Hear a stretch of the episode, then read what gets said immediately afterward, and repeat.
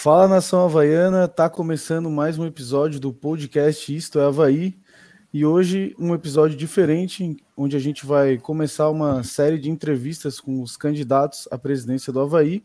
E hoje começamos pela Chapa 2, Havaí Centenário. Então estamos recebendo aqui Júlio César Herred e Bruno Comicholi.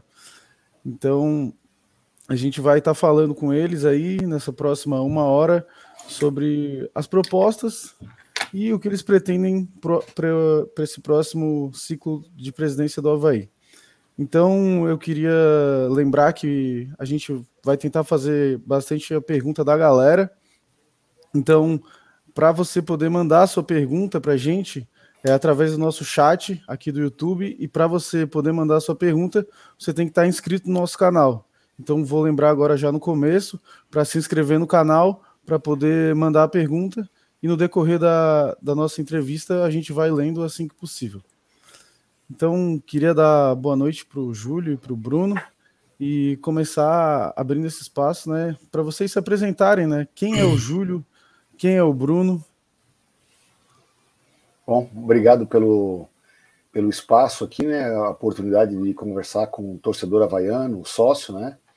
Agradeço ao, ao Fernando é, ao Matheus e ao Felipe. Ah, boa noite. Bom, eu, eu sou eu sou um torcedor havaiano, apaixonado pelo clube há muito tempo. Tenho 53 anos de idade, sou casado com a Ana Paula, tenho dois filhos, o João Vitor de 21 e o Lucas Eduardo de 18 anos. Moro aqui no centro de Florianópolis. É, fui, sou, quando fiz a minha faculdade em em administração de empresas na ESAG, uma das melhores faculdades de, de administração do Brasil. Também me formei em direito na UFSC, sou bacharel, bacharel em direito, mas não sou advogado porque não estou com a vinculação na ordem. Sempre trabalhei com a parte de, de administração mesmo, apesar de ter feito o curso de bacharel em direito. Me deu bastante oportunidade, bastante conhecimento, mas não é, é a minha profissão. É, também é, fiz praticamente metade do curso de computação na UFSC, né, antes do direito. Então, a parte de, de computação e entender como que a tecnologia foi crescendo ao longo desse tempo. Sim, eu fiz faculdade e não tinha nem internet, não tinha Google para pesquisar as coisas lá, né? A gente ia para a biblioteca. Mas fui acompanhando aí a, a evolução da tecnologia na vida cotidiana, né? E depois eu tive a oportunidade de fazer um mestrado na área de administração na DePaul University em Chicago. Fiquei três anos, morei três anos em Chicago, tá? E trabalho como consultor, né? É, mas já trabalhei, fiz trabalhos em empresas, por exemplo, é, Banco Real, Souza Cruz, é, a Unisul, fiquei uns 15 anos na, na Unisul. Aí eu comecei a fazer projetos de implementação de sistemas. Foi lá que foi o meu primeiro projeto. Depois que a gente terminou o projeto da Unisul, eu virei consultor e comecei a fazer projetos na Calcenta, que é a Gabriela Calçados e a Estúdio Z. Depois eu fiz um projeto na Genera, trazendo o SAP para dentro do, do sistema de controle de matrículas e gestão de administração lá com eles que, que faz um sucesso grande no Brasil.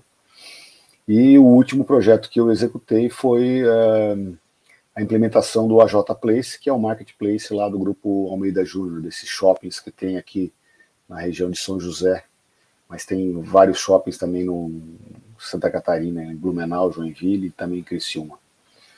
É, a vida me, me, colocou como consultor em diversos projetos, eu já fiz projetos de, de recuperação de empresas com, com dificuldades financeiras, tem recuperação judicial. Um exemplo foi da Uniplac, lá de Lages.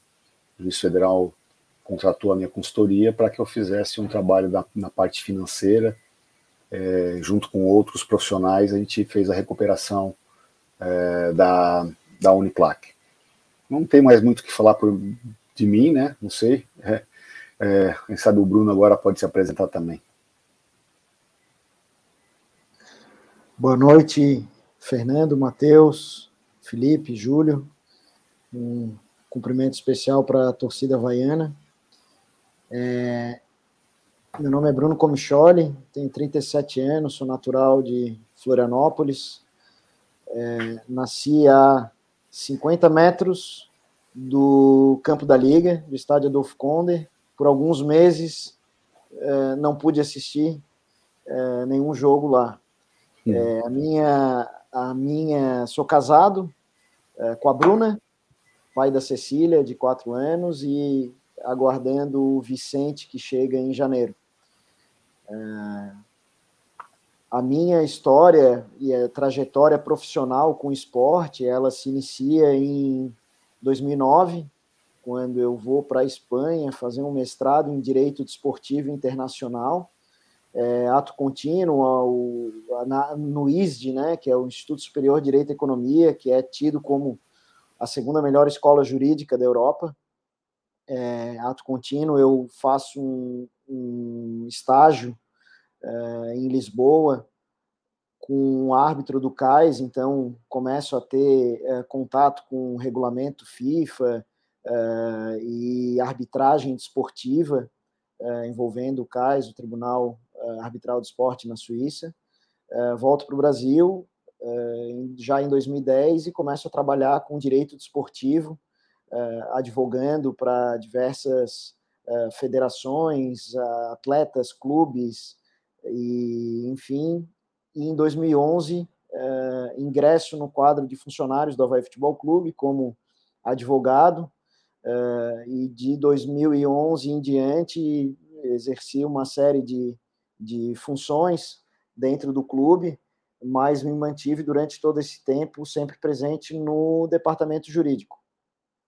É, em 2015, como parte da, da formação, é, eu, eu, completei um MBA em gestão de futebol na Universidade de Liverpool, é, um MBA muito bem conceituado nessa área de, de, de gestão do futebol.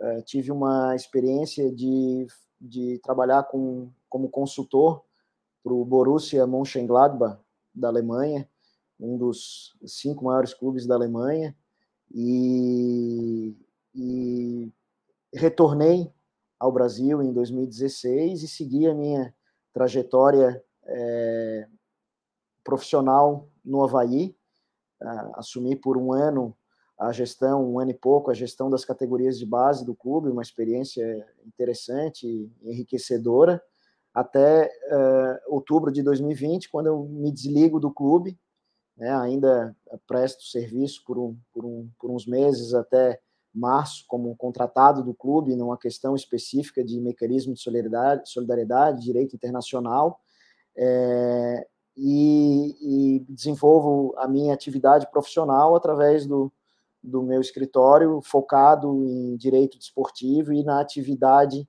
é, jurídico-desportiva. É, mais recentemente, assumi a posição de coordenador jurídico da Fundação Catarinense de Esporte, é, a função que exerço até hoje. E, assim, é, espero não ter me alongado muito, mas esse é um, é um relato do, do meu histórico é, pessoal e profissional. Bom, então eu queria abrir o espaço né, para os amigos também aqui participantes do podcast, o Matheus Fidelis e o Felipe da Costeira, é, fazerem sua. começar né, as perguntas aí. Então pode começar aí pelo Matheus Fidelis. Bom, é, boa noite, Júlio e Bruno. Boa noite também a todo mundo que está assistindo a gente. Agradecer aí a nossa audiência recorde de 60 ao vivo. Pedir para a galera, principalmente, deixar o like aí, compartilhar, compartilhar a live. É, Júlio e Bruno, é, não é segredo para ninguém, né? Vocês já falaram, o Bruno até já falou um pouco aqui, né? Vocês já falaram em, outra entrevi outras entrevistas também que vocês trabalharam é, junto com o Batistote no Havaí, né? Vocês tinham funções dentro do Havaí Futebol Clube. É, qual que era exatamente a função de vocês? O, o, Bruno já até falou um pouco, né? Mas o, o Júlio acho que podia falar rapidinho. E sobre a saída de vocês da atual diretoria, qual que foi o principal motivo? Quando que vocês decidiram assim, a gente vai é, romper com essa atual diretoria, a gente vai sair, vamos montar uma chapa nova? Qual foi o principal motivo e quando que aconteceu isso? Bom, eu comecei na vida política do, do Havaí, antes era torcedor, mas comecei a vida política com o presidente João, João Nilson Zunino. Ele, ele me convidou, disse que eu deveria, pelo meu perfil, participar do Conselho Deliberativo do Havaí, e assim eu fiz. Falei com, com, com, os, com os conselheiros atuais eh, naquela época, né? E eles fizeram um convite e eu acabei ingressando no Conselho Deliberativo, participando de reuniões. É, a gente depois trocou o presidente, porque o, o, o, o Zuninho estava muito doente e acabou saindo do clube, e elegemos o Nilton Macedo Machado. Tá?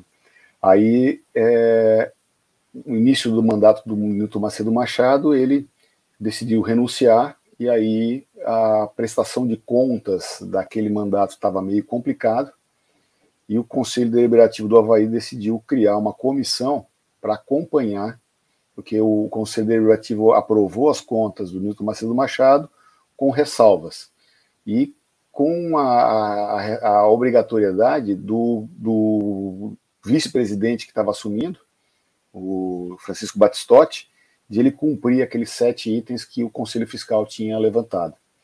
E eu estava na comissão de três pessoas né, do, do Conselho Deliberativo naquele momento, e fui visitar o, o presidente Batistotti, assim que eu o conheci, né, indo em missão do Conselho Deliberativo.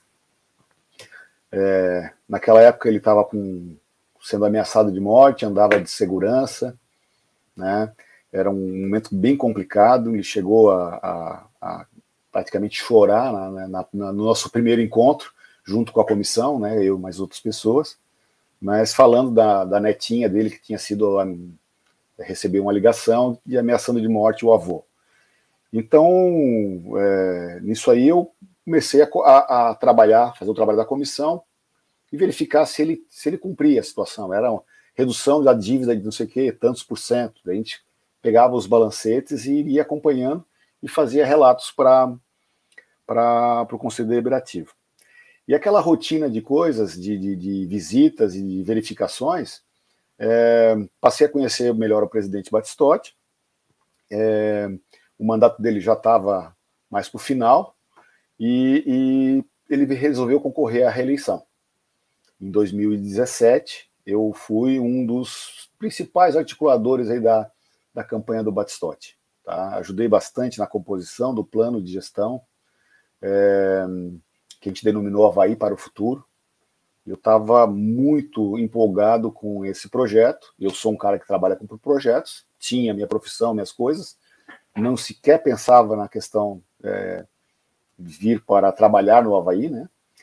E o presidente Batistotti ganhou a eleição com 92% dos votos, que é uma, uma contagem assim é, absurda, era quase uma unanimidade. E 2017 foi um ano que o Havaí caiu. O Havaí estava na Série A e foi rebaixado. Né? Então, essa questão do, do, do, da paixão envolvendo uma eleição, eu fico um pouco na dúvida. Porque essa eleição, o Batistotti está tentando uma re, reeleição com um acesso. Um acesso conquistado na raça pelos jogadores, né? pela comissão técnica e os funcionários do Havaí, mesmo com salários atrasados. Né? é, coisa que a gestão não deve fazer. Fiquei, é, depois da eleição do Batistotti, 92% dos votos, o Batistotti falou assim, oh, eu gostaria que você continuasse a colaborar com a nossa gestão. E eu falei assim, ó, oh, presidente, mas eu tenho meus afazeres profissionais, eu não tenho tempo. Ele assim, não, então vou te nomear um assessor especial da presidência, e aí eu fui nomeado. E o tempo que eu tinha disponível para dedicar ao Havaí, eu, eu dedicava. Então eu peguei, comecei a organizar a minha agenda de trabalho dos meus projetos na minha, na minha empresa para terminar a semana, sexta-feira ao meio-dia. Almoçava, ia para o Havaí e ficava da sexta-feira à tarde. Então eu tentava sexta-feira à tarde e sexta-feira à tarde. Às vezes não dava, não foi nem sempre. Mas eu não tinha uma cadeira não tinha uma mesa, não tinha um departamento com um orçamento para cumprir, mas eu ajudava em projetos pontuais. Né? Tudo isso sem qualquer remuneração. Eu não tinha remuneração alguma e nunca tive uma remuneração para fazer o trabalho que foi executado no Havaí. Então, o primeiro projeto que eu, que eu desempenhei foi justamente na experiência da eleição de, de 2017 e pelo fato do Havaí ter trocado tantas vezes de sistema de sócios, tá, e estava recentemente com a Futebol Card, a base de dados estava um lixo. Pegava, pegou de cinco, seis sistemas e colocou ali dentro. Tinha muita coisa faltando, os relatórios não batiam. A, a dificuldade era, era tamanha que a gente nem sabia quem podia votar na eleição ou não, porque os, tinha muito furo nos dados. Né? Então, o primeiro trabalho que eu fiz foi justamente fazer uma, uma, um recadastramento geral de todos os sócios e trabalhando assim por, por setores, né? Ah, vamos pegar aqui do setor tal, vamos recadastrar o setor tal. E aí ficava alguém ligando. A gente também criou eu, a, o, o app Super Havaí, é sempre Havaí, no iOS e no Android, para que também facilitasse a, questão da, da, da, do sócio poder atualizar o, o cadastro do Havaí. E assim, fiz N projetos é, pontuais, alguns projetos que eu tentava iniciar eu conseguia êxito e a gente executava. Outros projetos eram vetados pelo presidente ou pelo, ou pelo grupo que estava lá analisando se aquele projeto era viável ou não. E eu fui tocando isso, fiquei três anos com o Havaí. Aí eu sei que, que em 2020, metade de 2020, eu comecei no projeto do, do James Almeida Júnior, fazendo o projeto do AJ Place, aquele que tem o Gustavo Kirten de garoto propaganda, dá um Google na J Place. É, e aquilo me dedicou, fiquei com uma dedicação integral, então não dava para fazer. Muitas vezes eu falava presidente, presidente, é, nessa parte de negócio, busca de patrocínio que ele pedia que eu fizesse, trazer o meu network de, de empresários, eu falei assim, ó, isso aí é uma coisa que eu não tenho essa competência para fazer, e se você tiver é, necessidade, eu acho que o Havaí precisa contratar um profissional nessa área, fica totalmente à vontade, eu, eu saio. Não, não, vai ficando aí, vai ficando aí. E aí, quando eu comecei o projeto da, da Almeida Júnior, eu, eu falei para o presidente que eu não queria mais continuar, ele pediu para ficar. Então eu, eu fiquei. É, mas não atuei. Eu, eu falei para ele que eu não ia mais fazer, mas estava com o nome lá vinculado à, à gestão. E aí eu sei que a gente começou no Conselho Deliberativo a analisar as contas, as contas de 17, 18 e 19 estavam dentro do, do, dos parâmetros, eles, ele pode ter é, extrapolado o orçamento em alguma situação, mas estava tudo de acordo, o clube estava com uma, um nível de, re, de redução de, de, de, dívidas, então parecia que, o, que, a, que a gestão estava no caminho certo. E aí eu comecei a perceber, em 2020, quando eu fui participar das reuniões do conselho, em conversas com o conselho fiscal e em análise de alguns dados que eu conseguia obter, é, vi que, que a coisa tava, tava, tinha mudado. Alguma coisa tinha acontecido. Vários apoiadores do presidente já tinham saído, né? E aí eu decidi me desligar formalmente. Pedi, fiz uma carta de renúncia presidente deu como recebido. Isso foi em abril agora de 1921. Tá? É, continuei na, na, na, na, vida do, do clube, mas assim, ó, é, para mim, é, enquanto o Batistotti foi fiel ao projeto Havaí para o Futuro, que é um projeto que eu entendia que o Havaí estava no caminho certo, eu fiquei com o Batistotti. Quando é, ele se desviou desse propósito, principalmente na questão da gestão financeira, mas também em vários outros aspectos. Né? Ele começou a, a, não estar tá mais no Havaí o tempo todo que ele estava antes. Ele, tava, ele tinha associação de, de clubes de Santa Catarina, ele tinha Associação Nacional de Clubes, ele queria ir bastante para a CBF, viajar. Então ele, eu, eu senti que ele já não estava mais no, no pique que ele começou a gestão. Né? Então, aos poucos foram, foram saindo, né? O Bruno também foi um deles, ele era funcionário do clube, não aguentou e saiu, né? E assim vários, né? Ele foi afastando praticamente todos os, os as pessoas que estavam mais próximas dele, ele foi afastando com, com a, às vezes da truculência do, do, do relacionamento. É, Mas assim, eu aguentei até onde pude para ajudar o Havaí, porque às vezes, é, numa reunião, eu às vezes tinha uma voz ou tinha uma situação que eu podia é, evitar algum, algum problema.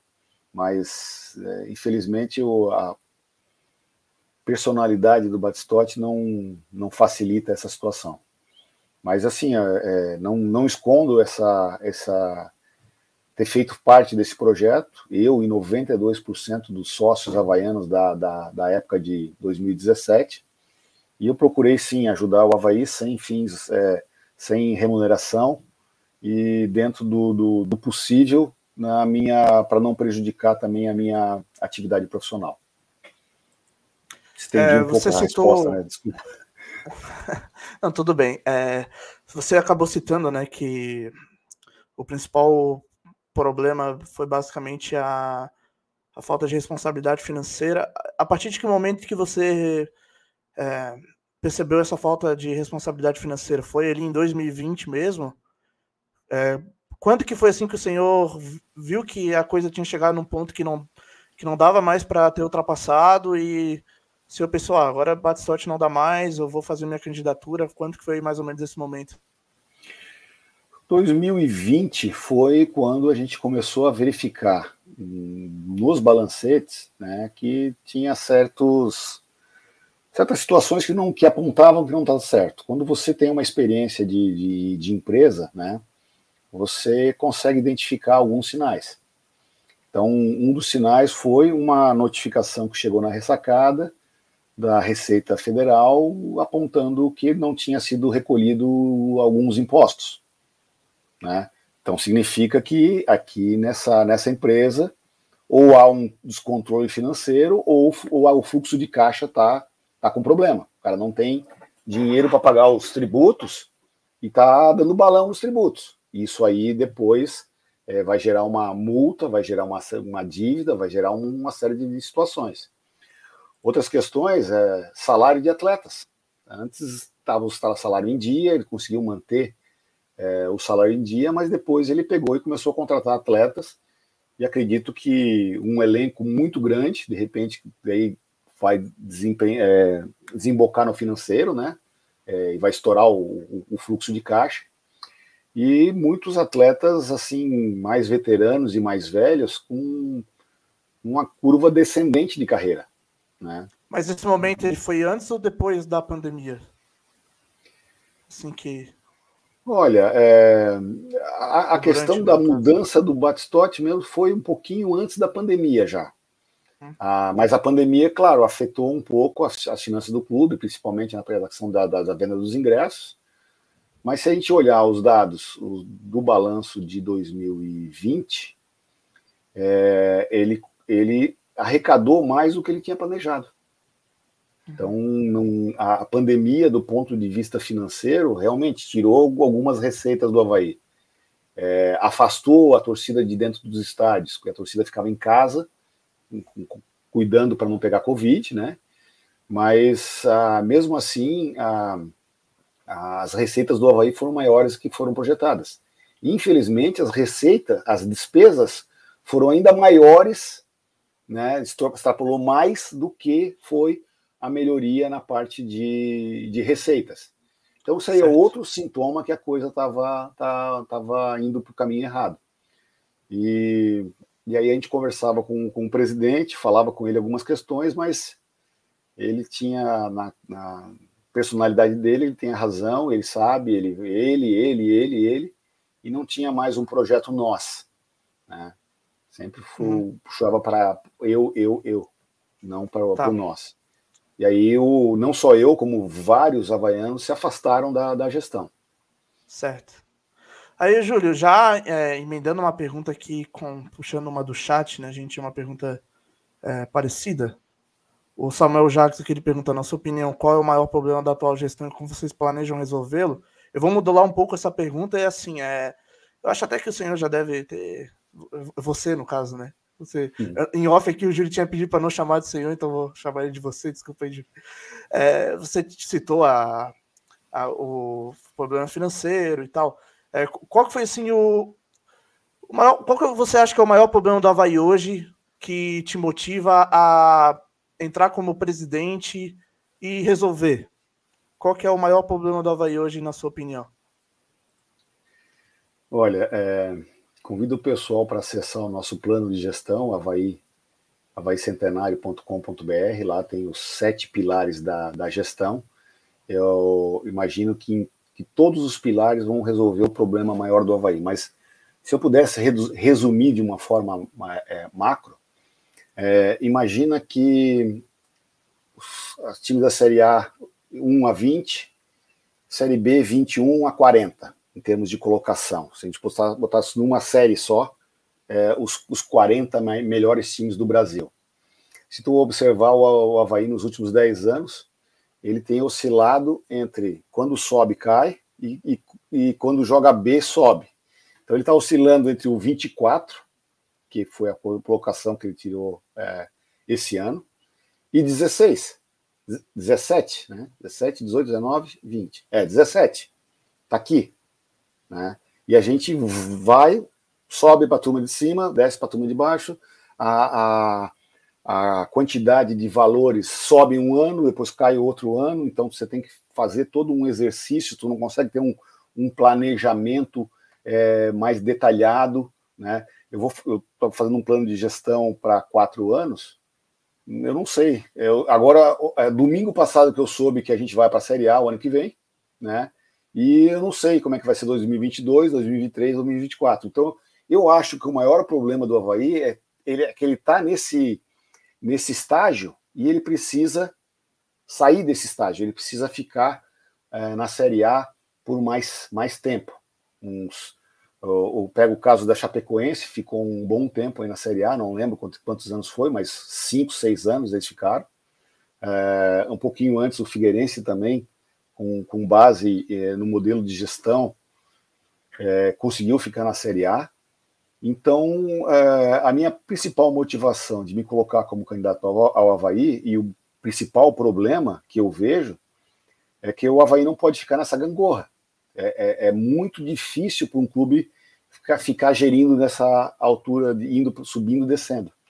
Então, é, como é que eu vou, um clube endividado, salários atrasados, a, a, dívida que era em torno de 65 milhões lá no final de 2019, a, previsão do Conselho Deliberativo é que fique em 100 milhões ao final desse ano, de, de 21. Então, aumentou consideravelmente as dívidas, significa que para, mesmo com a dívida bem gerenciada e administrada, eu tenho que pagar essa dívida.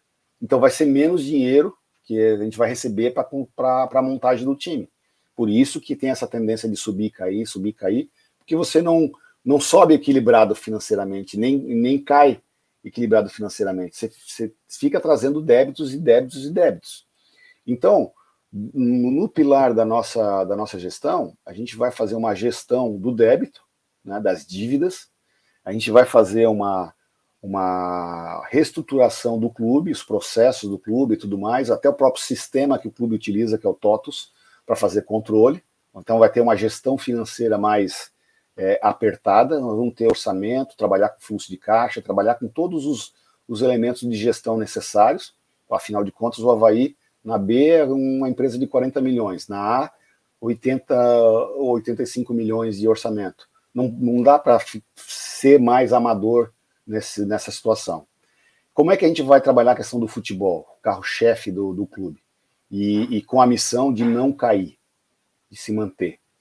De repente, hoje em dia, se você se manter na Série A e conseguir passar uma ou duas posições, você já belisca uma competição internacional que é a Sul-Americana, que também vem um, um pacote de, de, de, recursos. Você tem o mesmo elenco, você vai disputar uma, uma, uma competição internacional e vai ter uma projeção melhor, vai ter uma renda melhor. Então, é, dentro dos nossos pilares, eu, a, a, até a nossa chapa chama paixão, e aí eu vou falar de paixão e inovação, agora vou puxar a inovação. A inovação significa o quê? Eu fazer de uma forma diferente. Né? Só um louco faz a mesma coisa sempre e espera um resultado diferente. Então eu não posso fazer a mesma coisa que o Batistotti tem feito, né? Nem vou entrar no mérito se ele está se ele tá fazendo um bom trabalho ou não, né? Tem gente que acha que sendo campeão estadual e subindo é, é um sucesso, eu também acho, eu gostei, como torcedor, vibrei com as conquistas, mas eu acho que, que com, com tecnologia a gente consegue fazer um, um passo acima. E na tecnologia, o, o, ponto principal, talvez a menina dos olhos, é o NIF, o Núcleo Inteligência do Futebol. Nós temos que usar os recursos da tecnologia de informação e comunicação, né, Big Data e estatística e várias ferramentas, para a gente mudar esse jogo. A gente precisa achar atletas que estejam dentro do DNA havaiano, do perfil de jogo que a gente vai que a gente vai pretender fazer. Então eu vou trazer um novo gestor de futebol, um gestor de futebol moderno que utiliza a tecnologia, que acompanha as tendências, que esteja vinculado ao mercado, entenda como é que funciona o futebol e esse esse cara vai montar o nosso departamento. Não consigo ver o Havaí é, sem ser um clube formador por excelência. Nós temos que formar atletas porque uma das formas que é, o presidente Batistotti veio rolando um pouco essas, esses déficits financeiros de cada ano, operacional, né, foi venda de jogador. Né? Imagina como é que estaria a situação do Havaí agora se não tivesse ele vendido, a, recebido a, o dinheiro do Gabriel e ter, isso era parcelado, e ter antecipado essa, essa receita, né? Para que pudesse ser usado agora. E mesmo assim, ele chegou na última rodada do campeonato com sete me é, quatro meses de CLT atrasada para os jogadores e oito meses de direito de imagem.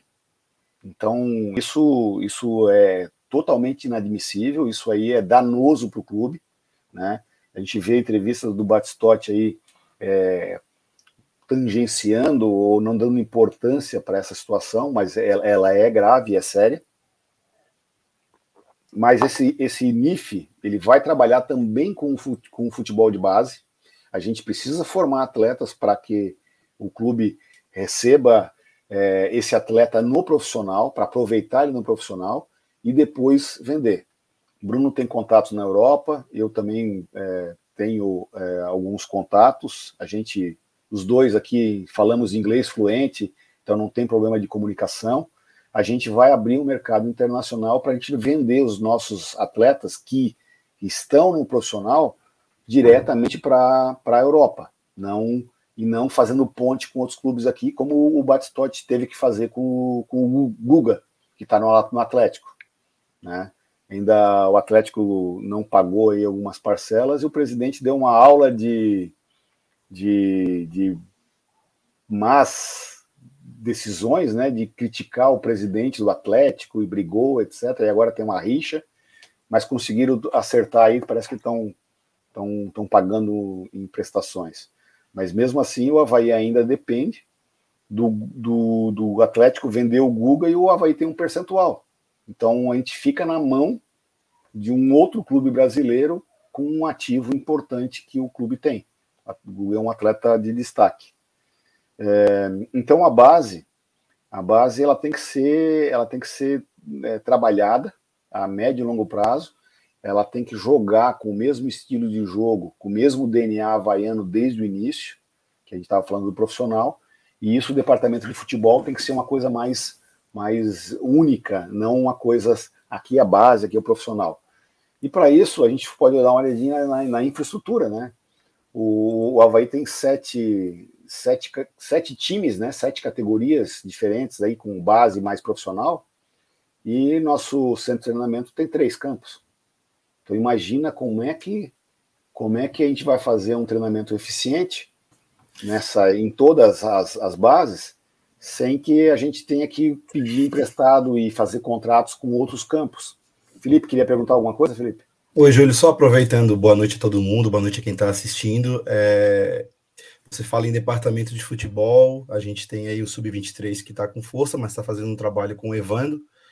Eu queria entender é, o que, que você pensa do departamento de futebol é, em se tratando de Evando, que já está na gestão aí atual, e o que, que você pensa é, ele trabalhando junto com, com a categoria de baixo para trazer essa galera da base para cima? E eu queria só emendar aqui, Júlio, é, te perguntar se ele tem o DNA Havaí E, tipo, qual seria esse conceito de DNA Havaí, que eu li também no teu plano de gestão do DNA Havaí, e eu queria saber também se o Evandro tem o DNA Havaí, se o Claudinei, o nosso elenco hoje, ele tem esse DNA? Ah, eu vou, eu vou. O Bruno, o Bruno deve estar ávido a falar aí, né? Eu vou deixar o Bruno responder o que, que é o DNA havaiano, tá? Mas eu não vou escapar da, da, da pergunta aí do, do Evandro e do, do, que vocês falaram, do Claudinei aí, né? O que acontece é o seguinte: se eu trago, se eu trago um, um diretor de futebol que vai usar a tecnologia, as informações, montar esse núcleo de, de tecnologia, esse, esse hub de, de, de, tecnologia dentro do clube, né, ele vai ter uma certa autonomia para ele escolher os profissionais que vão trabalhar com ele. Possivelmente, tá? É, Claudinei, eu, eu, um, um, técnico que já trouxe dois acessos para o Havaí, tem um, é, é, identificado, né? Mas assim, é, é, nós temos que montar esse novo DNA Havaí para ver se essas pessoas encaixam, né? É, talvez a gente vá, vá conversar com o diretor de futebol novo que, que vai chegar no clube, que nós pretendemos contratar, é, numa conversa vai entender que não, aí o Claudinei sai, vai entender que sim, de repente o Claudinei fica mais um tempo. E a mesma coisa vai ser para todos os técnicos de futebol, dos 12, do 14, do 15, e também para o Evandro Camilato. Fala Mais uma pergunta só, desculpa te interromper. Mas para o Bruno e para o Júlio, Claudinei fica ou sai? A opinião de vocês. Eu preciso conversar com, com o Claudinei primeiro, né? E, Mas e vou, vou trabalhar fez, você... Desculpa te interromper novamente. Você... Bem provavelmente, Felipe, já que você está é, é que assim, é, ó, é... eu, eu, tenho uma opinião formada sobre o Claudinei e cada torcedor do Havaí tem uma opinião positiva ou negativa, né? É, você como presidente, né, tem uma opinião e você como torcedor. Bom, é, de novo, eu, eu tô conversando, eu não sou presidente, eu vou disputar uma eleição, tá? Sim. Eu sou um candidato. É, e eu não estou à vontade de ficar na, apontando nomes e anunciando demissão ou, ou manutenção de atletas, de, de atletas, de, de, funcionários do clube. Né? É, é até uma questão de, de, respeito, Felipe. Por isso que eu não, eu não, eu não quero expor essas coisas em, em, em conjunto. Mas assim, ó, vamos dizer assim, como torcedor, tá? Como torcedor, é, eu gosto do Claudinei pelo estilo é, vencedor que ele tem. Ele conseguiu dois acessos com o Havaí, então eu, eu, respeito ele por causa disso. Mas o estilo de jogo muito defensivo que ele faz me dá nos nervos. Eu quase morri do coração no domingo. Fazer o gol da classificação aos 43 minutos do segundo tempo não se faz com, as pessoas mais velhas. Vocês têm um coraçãozinho novo aí, tá? Mas assim, é, como torcedor, eu, eu eu não gosto muito do estilo de jogo do Claudinei, mas eu respeito o profissional que ele é, né? E eu não vou antecipar decisões aqui, é, mas tu já tens uma, uma pista, tu já pode tirar as suas próprias conclusões. É, vai ser o diretor de futebol que vai conversar com ele, e, e seria interessante, até para você entender esse conceito, eu deixar o Bruno falar sobre o DNA havaiano, porque daí vocês vão entender é, vocês já perceberam que eu vou contratar um novo diretor de futebol, que é que vou analisar toda a equipe que está envolvida, não só os treinadores, o Evandro, ou os treinadores que estão lá no, no, nas divisões de base, mas também fisioterapeuta, psicólogo, médico, tudo. Todas essas peças são engrenagens para que a coisa funcione. Então, é, é, a filosofia do futebol do Havaí vai mudar. Né? os profissionais que estão lá, é, eles ou vão comprar a nossa ideia e tocar junto com a gente, ou a gente vai procurar alguém que faça. Tá? Essa que é a, que é a direção que eu, que eu imagino. Bruno, por favor, fala um pouquinho sobre o DNA havaiano aí, que eu já estou ficando rouco, vou tomar uma água. Não, vamos lá. É, a ideia que está contextualizada no nosso plano de gestão, Uh, e aí, quando a gente trata do departamento de futebol, trata uh, como uma premissa inicial a, a, construção do DNA Havaí. É, na verdade, é um, é um conceito um pouco amplo e talvez abstrato num primeiro momento, mas ele é uma série de conceitos e processos que, que são criados com base uh, na história do clube, Uh, então, assim, historicamente, uh, como é que, qual é aquele estilo de jogo, quais são os estilos de atleta que a torcida se vê representado. Então, a gente fala muito sobre a questão da reaproximação com o torcedor, a gente fala muito sobre a questão do sentimento de pertencimento e da identificação com o torcedor.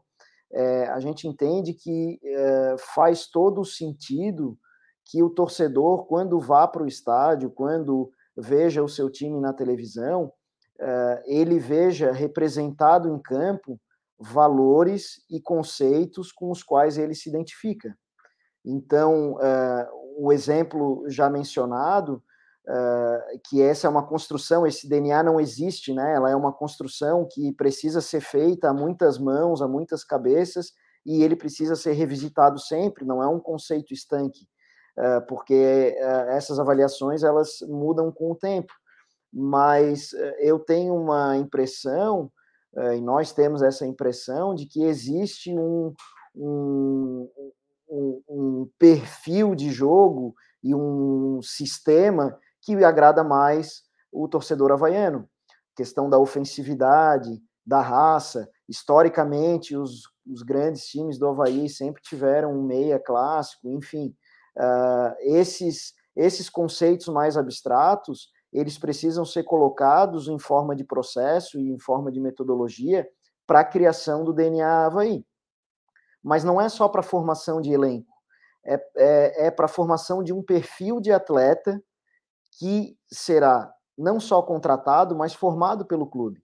O Havaí é um, o Havaí é um clube formador por excelência e se coloca no mercado uh, como uh, ou, ou, se posiciona no mercado como um clube formador. Deve se posicionar mais ainda, esse é o nosso entendimento, de que até por uma questão de sustentabilidade financeira, deve o Havaí investir no seu DNA formador e deve investir na sua formação das categorias de base por duas razões, ou por três razões principais. A primeira é para criar essa identificação e para gerar esse sentimento de pertencimento, essa reaproximação com o torcedor. A, a, segunda, a segunda razão é porque a geração de novos atletas ela traz um benefício desportivo para o clube. É, então, o, o, clube não precisa ir ao mercado contratar atleta, mas sim forma atletas é, que já estão habituados e que já são formados historicamente com esse DNA do clube, diminui o período de adaptação, diminui a necessidade de adaptação daquele atleta ao sistema de jogo, ao modelo de jogo. E, por fim, uma terceira razão, que ela é a razão que retroalimenta todo esse sistema, que é a, a, a questão financeira, a venda desses atletas. O, o, historicamente, ou uh, quando se analisa os números e, e relatórios aí financeiros é, dos clubes do Brasil, dos balanços de clube do Brasil, é, a venda de atletas, a negociação de atletas representa de 20% a 30%, a depender do clube, mas em média de 20% a 30%. Então, é, essa é uma receita que ela não pode ser ignorada e não pode ser deixado de lado um trabalho específico é, com, com vistas a alcançar também esse patamar ou um patamar maior de, de comercialização é, né, de direitos de atleta. Então, em síntese, é, espero que eu tenha conseguido explicar qual que é, o, qual que é esse conceito de, de, de DNA e por que ele é tão importante nesse projeto. Porque ele permeia outros princípios que estão também no cerne, no, no coração desse projeto, como o princípio de, de a, a, o pilar de reaproximação com o torcedor, é, mas é, permeia também esse sentimento de pertencimento, permeia esse orgulho que a gente tem que sentir essa, esse coração batendo mais forte quando a gente entra no estádio e vê o time ali, vê o time representando os valores uh, e os princípios da torcida do Havaí, da comunidade do Havaí. Então, uh, em síntese, essa é a ideia do DNA e essa é a aplicação dele do ponto de vista prático. É, boa noite, Júlio. Boa noite, Bruno. Gostaria de fazer uma pergunta a respeito do departamento de futebol. Já foi falado em outra entrevista pelo Júlio que vocês não pretendem contar com o Felipe Ximenes se vocês assumirem a, a presidência do Havaí. Gostaria de saber qual o motivo da, de não querer permanecer com o Felipe Ximenes e qual é o profissional que vocês buscam no mercado, se é utilizando tecnologia, como é que vocês vão fazer isso, e se vocês têm um profissional modelo para dar de exemplo para o torcedor imaginar quem que vai vir para esse cargo?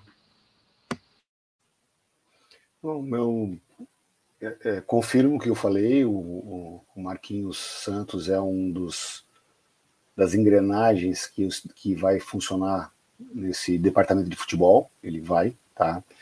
É, até imagino que o clube possa investir um pouco na formação do Marquinhos para que ele não precise desempenhar só a função de gerente, mas ir agregando é, habilidades e competências no seu portfólio, porque ele passou muito tempo e, e, foi um ídolo, é um ídolo da torcida e jogador, mas ele não tem as, as habilidades e competências para um gestor, né?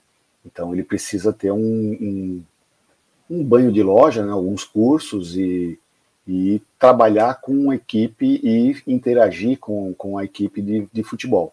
Né? Eu não, não conheço o Ximenes, tá? não é uma questão é, das características dele, mas assim, é, se vou assumir uma nova gestão, e eu e o Bruno somos parceiros aqui, eu vou precisar pelo menos dois cargos é, chaves. Um é um diretor financeiro de confiança, que eu vou ter que lidar com as questões financeiras e resolver esse problema dessa dívida e ter uma renda que permita eu montar um time que eu não caia, né? Eu não posso cair da, da, da na, na, na, primeira divisão, na Série A, em 2022, tá? É, e o segundo cargo, é, naturalmente, é o diretor de futebol. Então, é, é muito mais uma relação de confiança minha, do Bruno, do que uma questão é, do, do Ximenes que eu, que eu confesso que eu não conheço, tá? Mas é, é o, o, perfil que a gente quer do, dire, do novo diretor de futebol é alguém mais dinâmico, alguém que utilize a, a, as tecnologias de informação e comunicação de uma forma racional, é, montando elencos e depois usando a tecnologia e a de informação e comunicação para gerir esse elenco, manter o elenco é, fisicamente bem preparado, manter esse elenco psicologicamente ativo, é, se tiver contusões, uma recuperação mais rápida, possivelmente evitar contusões. Existe um, um mundo de dados que estão sendo disponibilizados aos clubes de futebol e atletas em que o clube tem que dominar isso com maestria. Né? Então, Mas, ô, Júlio, só desculpa te interromper, é, uma coisa que o Felipe tinha perguntado, né? Vocês têm algum executivo modelo, assim, que vocês vão procurar alguém que trabalha parecido? Ou então, vocês já têm algum nome desse executivo que vocês estão em contato para, ó, se a gente assumir aqui no Havaí, tu pode vir para cá? Não precisa citar, sei que isso não, não é ético, mas vocês já têm alguém em mente Sim, é, eu e o Bruno já entrevistamos candidatos, tá? A gente tem a nossa escolha 1, 2 e 3. Ganhando a eleição domingo, na primeira semana, na segunda-feira, eu já vou fazer contato com a opção 1 e nós vamos iniciar as negociações para. A gente só vai assumir o clube no dia 1 de, de janeiro, pelo estatuto. Mas é, hoje Hoje já está atrasada a montagem do elenco do ano que vem.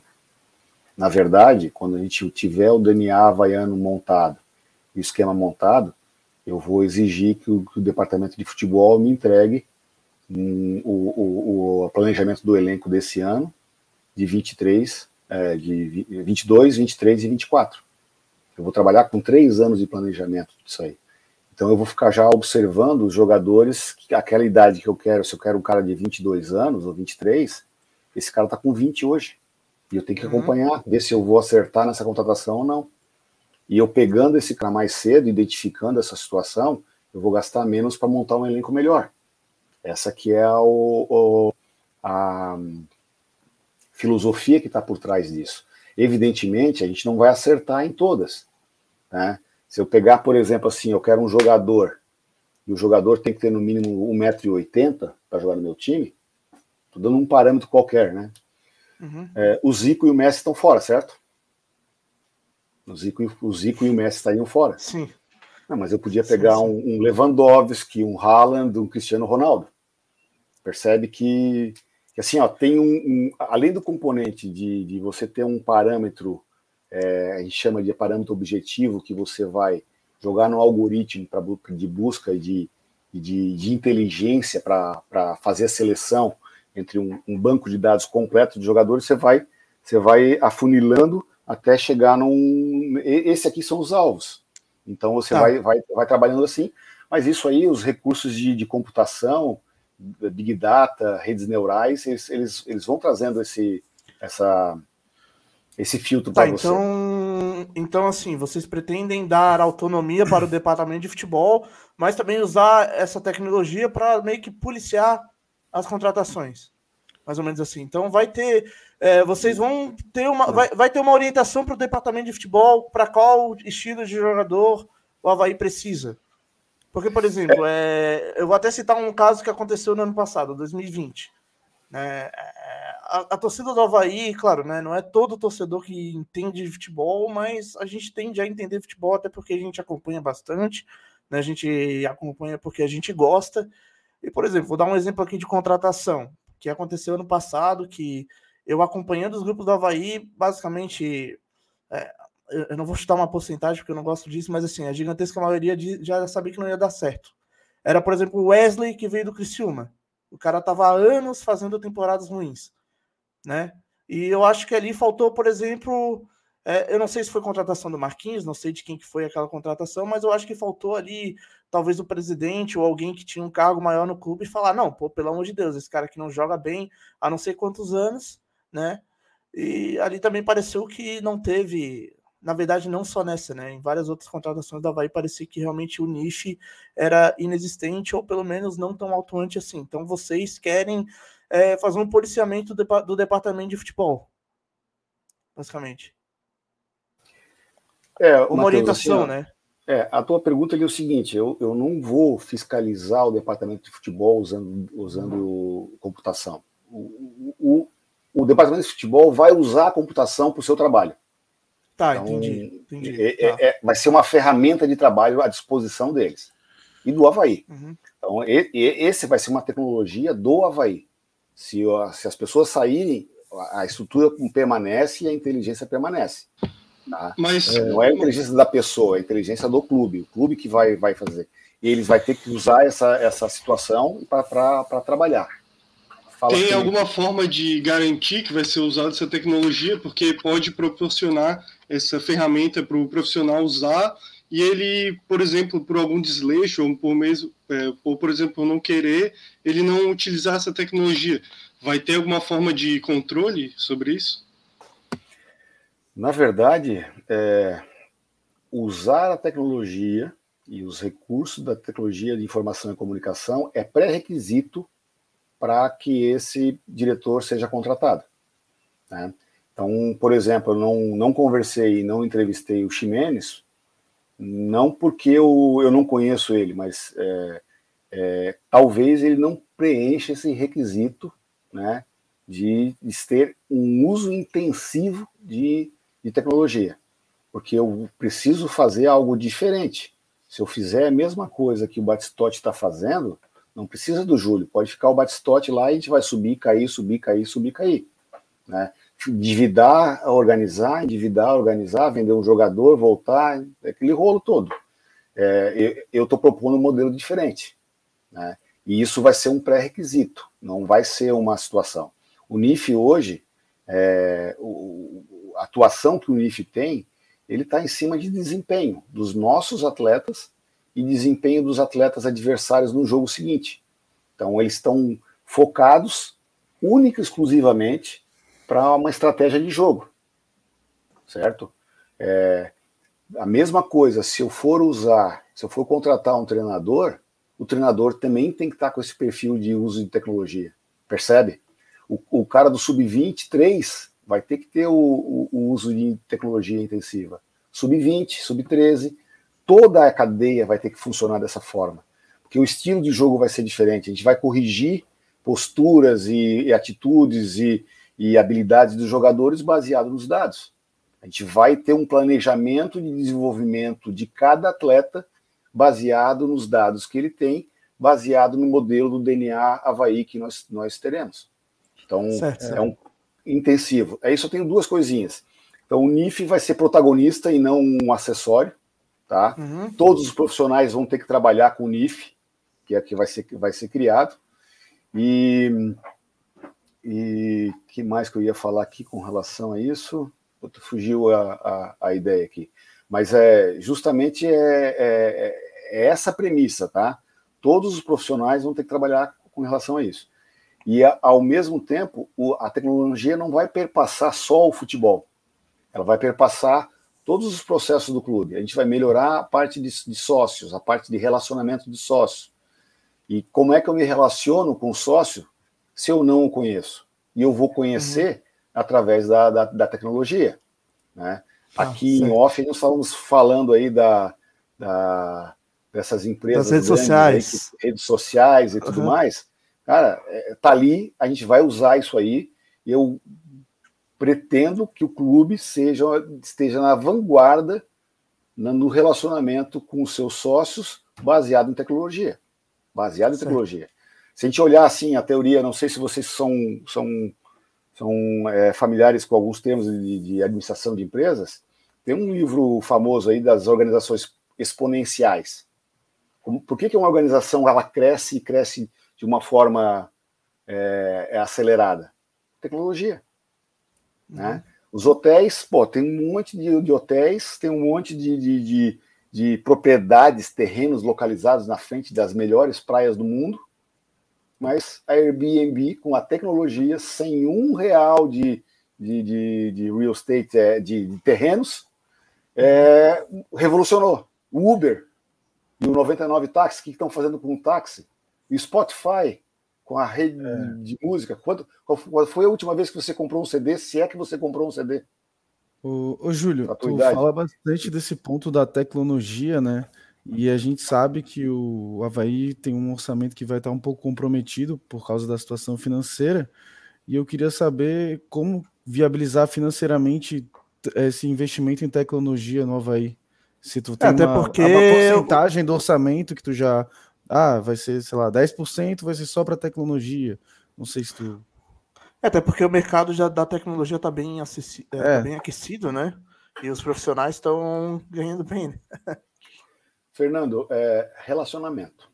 Tá? Você precisa, quando você tem um orçamento apertado, você tem uma missão, né? É, primeiro, eu confio que esse modelo que a gente vai adotar de tecnologia, ele é um modelo válido e benéfico para o clube. Então, eu tenho que agora viabilizar esse projeto. Essa é a tua pergunta. Vocês conseguiram observar a nominata dos conselheiros que eu e o Bruno conseguimos arrebatar e, e, e apresentar como candidatos? Tem vários nomes de empresários ali dentro, empresários fortes. O da, da Nelway, né, inclusive, né? E o Jaime de Paulo da Nelway, ele é um das pessoas que me ajudaram a montar o projeto da tecnologia. Então, ele vai estar comprometido com o clube para ajudar nesse projeto. É, Gustavo Tremel do Vale Pereira, do Decora, né, é um empresário também na parte de tecnologia, esse também está envolvido no projeto e ajudou a elaboração. Né, o Alexander é, também está nessa, nessa linha. e várias outras empresas. A gente vai trazer gente da, da Cisco, gente de mercado, gente de, de a parte de, de, de, de software, né, de, computadores e software. A gente vai organizar um núcleo de excelência dentro do Havaí com relação à tecnologia. É, qual seria uma melhor cidade para um clube de futebol usar tecnologia é, de uma forma intensa na sua atividade? Florianópolis é um polo de tecnologia, então eu estou no lugar certo. Eu preciso achar as pessoas certas para fazer. De novo, eu não vou fazer a mesma coisa que os outros estão fazendo, eu vou fazer uma coisa diferente. Tá? Certo, certo. Então é essa a questão. Eu não estou. Esse não é um projeto do Júlio. Eu não caí de paraquedas aqui. É um projeto uhum. é, coletivo de vários, várias pessoas. Aí cabe a minha capacidade de aglutinação, de trazer esse pessoal. Eu tenho uma linha, DNA havaiano, uso intensivo de tecnologia, mas eu preciso viabilizar isso com várias parcerias. Né? Júlio. Quem sabe eu não, eu não consiga ir com uma, uma empresa fazer um, um, um, piloto e eles começarem, fizerem um, um comodato de equipamentos e eu comece no dia 2, no dia 2 de janeiro, já começando a tocar ficha nessas questões. Não sei. Eu tenho que tentar viabilizar isso. E essa é a minha função. Esse é o papel de um presidente. Certo. É, eu acho que essa parte da tecnologia já ficou tudo bem claro. Agora eu quero te fazer uma pergunta para ti sobre os sócios. É, os, você já tinha falado sobre um plano familiar, né? Uma criação de um plano familiar sobre outras entrevistas. É, e o que mais assim que está na mente da chapa de implementação de vantagem para os sócios? E se vai ter alguma reformulação de preço é, ou uma reformulação da maneira que o sócio acessa o estádio é, para essa Série A de 2022, caso a chapa seja eleita? Bruno, vou deixar essa contigo. Depois eu complemento se, se eu achar necessário. É, bom, na realidade a ideia é, em relação aos sócios, assim, são, é, um, é, um, é um apanhado de ações, né? São, são ações diversas é, que elas iniciam nessa, nessa premissa primeira é, do relacionamento com os sócios a gente reconhece e somos todos uh, frequentadores da ressacada. Então, todos uh, vivenciamos as dificuldades uh, e o que tem de bom e o que tem de ruim de experiência na ressacada. Então, a gente reconhece a dificuldade, por exemplo, né, foi finalizada agora que a gente conseguiu testar, já finalizada há mais de um ano, mas Agora, nesses últimos jogos que a gente conseguiu testar a questão do trânsito, né? É, depois da, uhum. da duplicação ali, e, e, eu cheguei cedo no estádio no último jogo, mas aparentemente teve bastante problema de acesso, de estacionamento. Então, essa que parecia ser uma questão solucionada, aparentemente ainda não está. Requer é, atenção também por parte da gestão. É, o acesso ao, ao estádio, ele, ele também precisa ser uma experiência melhor. A gente não pode mais admitir problemas de acesso, né, quando o torcedor tem está em dia com as suas obrigações, o sócio em dia com as suas obrigações, a gente não pode admitir problemas de acesso. É, a experiência dentro do estádio, né, a oferta de produtos, a oferta de alimentos que existe dentro do estádio, é até uma é até uma um, um conceito contraproducente o que se do ponto de vista econômico que se adota uh, em não oferecer uma boa oferta de produtos uh, e a experiência em si dentro do estádio. Porque a gente verifica uma série de, de comércios vizinhos, uh, ambulantes, que têm uma lucratividade alta, que aproveitam dos dias de jogos do Havaí, da experiência do Match Day, uh, enquanto o próprio Havaí não fatura uh, o quanto poderia uh, de um evento que é seu.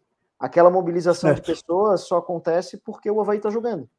Então, o Havaí precisa rentabilizar melhor isso.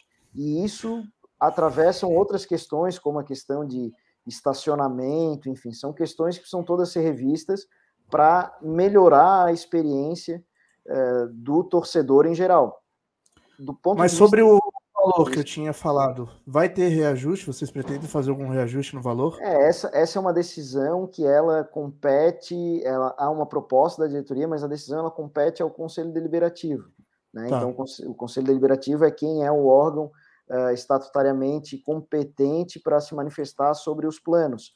O que certamente está tá no nosso planejamento é aumentar o, a oferta de planos, de forma a garantir que o maior número de pessoas, assim, que, que, que várias pessoas em várias condições consigam encontrar dentro da oferta de planos de sócio um plano que se adeque melhor ao seu orçamento, à sua assiduidade, à, à, à, sua questão geográfica de morar ou não morar em Florianópolis, de ter um, dois, três, quatro, cinco filhos, uh, que, questão que envolva acessibilidade. Então, certamente, é, é parte do nosso projeto ampliar o número, as opções para o torcedor deixe de ser um torcedor que compre ingresso para ser um torcedor, um sócio torcedor do clube.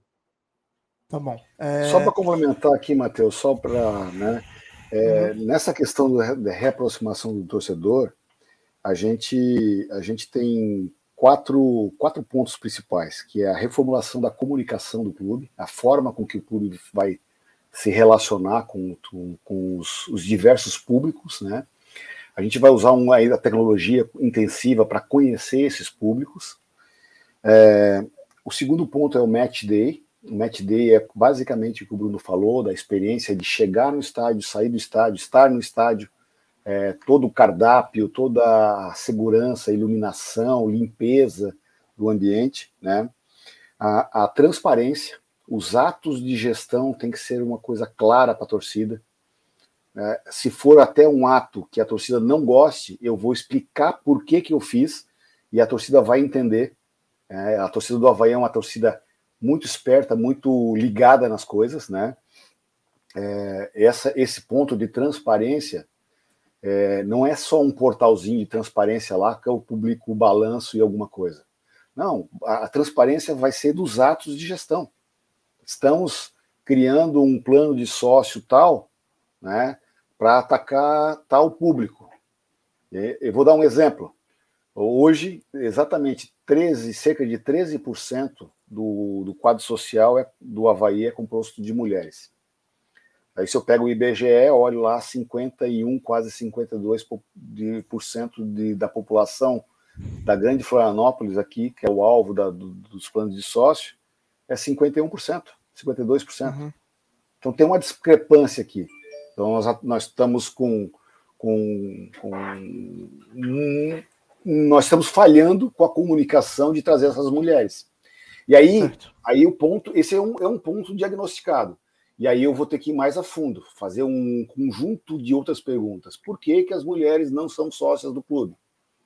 Aí eu posso chegar a respostas assim. Ah, é, na fila é, tem homem e mulher e a mulher se sente constrangida. Eu vou ter que abrir uma catraca só para mulheres. Tem um, um, caminho ali. Pronto, de repente eu tirei, trouxe mais mulheres para a ressacada. Ou, sei lá, as mulheres trazem filhos. Tem um fraudário, tem um banheiro adequado para trocar filhos na ressacada? Ah, não, não tem. Né? Ah, definitivamente não. A gente ter uma creche próximo da ressacada. Eu não vou construir uma creche, mas eu vou achar um parceiro para botar uma creche lá para os dias de jogos.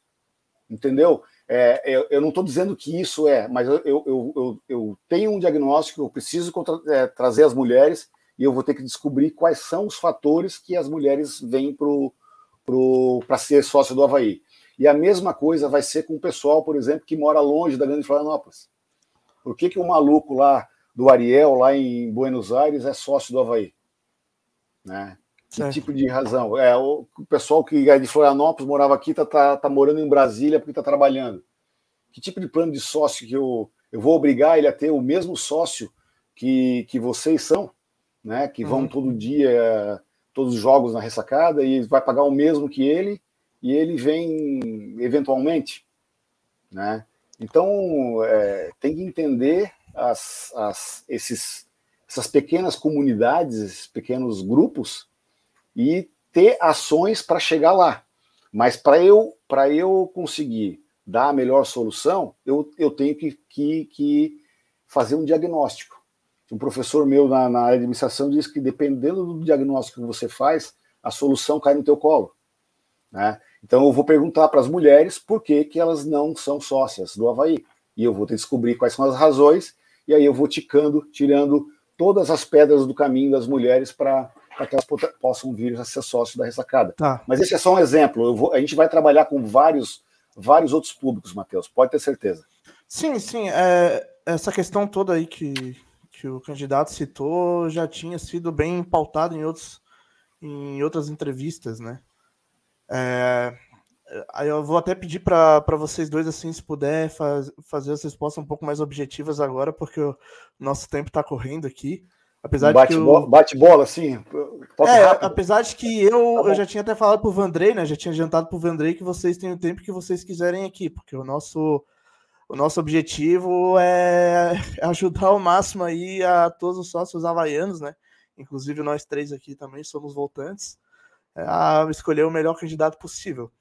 É, já que é, foi citado bastante aqui sobre o sócio, a gente teve a pandemia aí e bastante sócios, né? Inclusive nós três aqui que estão é, fazendo as perguntas para o, os senhores pagaram por uns bons meses, né? Sem poder ir em jogo e tal. Vocês pensaram em alguma maneira de recompensar esses sócios por causa é, desse tempo de pandemia sem poder desfrutar de jogo ou não teve nenhuma, nenhuma ideia assim a partir de vocês? E, e não, e não só isso, porque o, o Havaí, eu me lembro de só em 2011 ele dá algum presente para o sócio que foi no aniversário, recebia a camisa. Eu não sei se vocês lembram dessa dessa iniciativa que eu achei muito legal. Eu tinha só 11 anos e na época eu fiquei muito feliz de receber uma camisa do meu time. Eu acho que isso é um tipo de coisa que falta atualmente para Havaí, um, um, maior zelo, um maior carinho com o sócio, porque o, o sócio, o torcedor do Havaí, como torcedor de qualquer clube, é uma, uma pessoa que qualquer coisa que o clube der para ele, ou proporcionar, ele vai gostar, né? E às vezes eu sinto falta disso, porque eu sim, a gente se dedica um tempo incrível para o Havaí, é, chora, se irrita, e às vezes falta um, um carinho, às vezes falta um, um, respeito maior. E na pandemia, isso que eu, complementando a pergunta do Fidelis, eu não recebi nenhum e-mail de muito obrigado por continuar pagando a associação durante todo esse tempo. Eu acho que é até uma falta de respeito com, com as pessoas. Isso, e então eu queria complementar para ver se, se vai ter um maior carinho assim, com, com o sócio. Eu quero saber se é. ele vai ganhar a camisa de graça aí. Camisa de graça. É. Bom, é, a, a, a, pergunta e, a, e, o racional que vocês fizeram aí, é, ela, ele está tá correto, né? É, se o, o Havaí, para o sócio, ele dá uma coisa só, que é acesso ao jogo, a sua cadeira está lá para não precisa comprar ingresso, só apertar, apresentar a carteirinha e vai para o jogo, se o nosso negócio é esse e fica um ano sem, sem jogo, era para ter zero sócios. Né? Porque, cara, sinceramente, aqui em casa, aqui em casa, eu sou conselheiro do clube. A, a mensalidade do conselheiro é 300 reais, tem do direito a duas carteiras, duas carteirinhas. 300 reais. Com débito em conta eu pagava 190, 290 a gente olhou, pandemia, vamos dar uma apertada aqui, aí surgiu lá a mensalidade do Havaí, vamos cortar? Sai. Né? Eu disse, não, não, mulher, não, não, não, não, vou, não vou, não vou cortar o do Havaí, vamos cortar outra coisa. E cortamos outras coisas, e assim foi para várias famílias. O Havaí ficou com uma média aí de 5 mil e poucos sócios fixos esse período todo. Na verdade. Que é um número muito bom, né? 5 mil malucos como nós que ficamos um ano sem ter é, o produto único que o clube oferece. Então, para quebrar essa situação, Felipe, primeiro que eu não estou planejando ficar em pandemia mais, mais tempo. Eu acho que isso aí vai, vai diminuir e a gente, a gente vai conseguir gerenciar a nossa, nossa, nossa vida né, de uma forma melhor. e não vai parar o futebol. Mas se eu ficar escravo desse modelo único, aí é complicado. Então nós precisamos mudar o modelo. Nós precisamos que, que o sócio havaiano tenha um conjunto outro de benefícios que permita a ele acessar. Então, esse plano de benefícios, por exemplo, pode envolver uma parceria com uma universidade e tu ter 20%, 20% 10%, 15% na mensalidade, na, na, na, mensalidade da universidade. É, teve casos assim do, do, do, programa Avante, que eu, que eu dei uma observada tempos atrás, tinha corintiano sócio do Palmeiras. Mas como assim, corintiano sócio do Palmeiras? Não, é que ele ganhou 20% de desconto na universidade e tal, que era parceira do Palmeiras, e esse ele pagava 30 reais para o Palmeiras no plano mais básico, e ele ganhava 250 reais de desconto. Para ele era um negoção. Mas ele era o corintiano com a carteirinha do, do Palmeiras. Mas é claro que ele escondia essa carteirinha para os amigos não, não saber, né? Mas é só um exemplo de um benefício que pode compensar.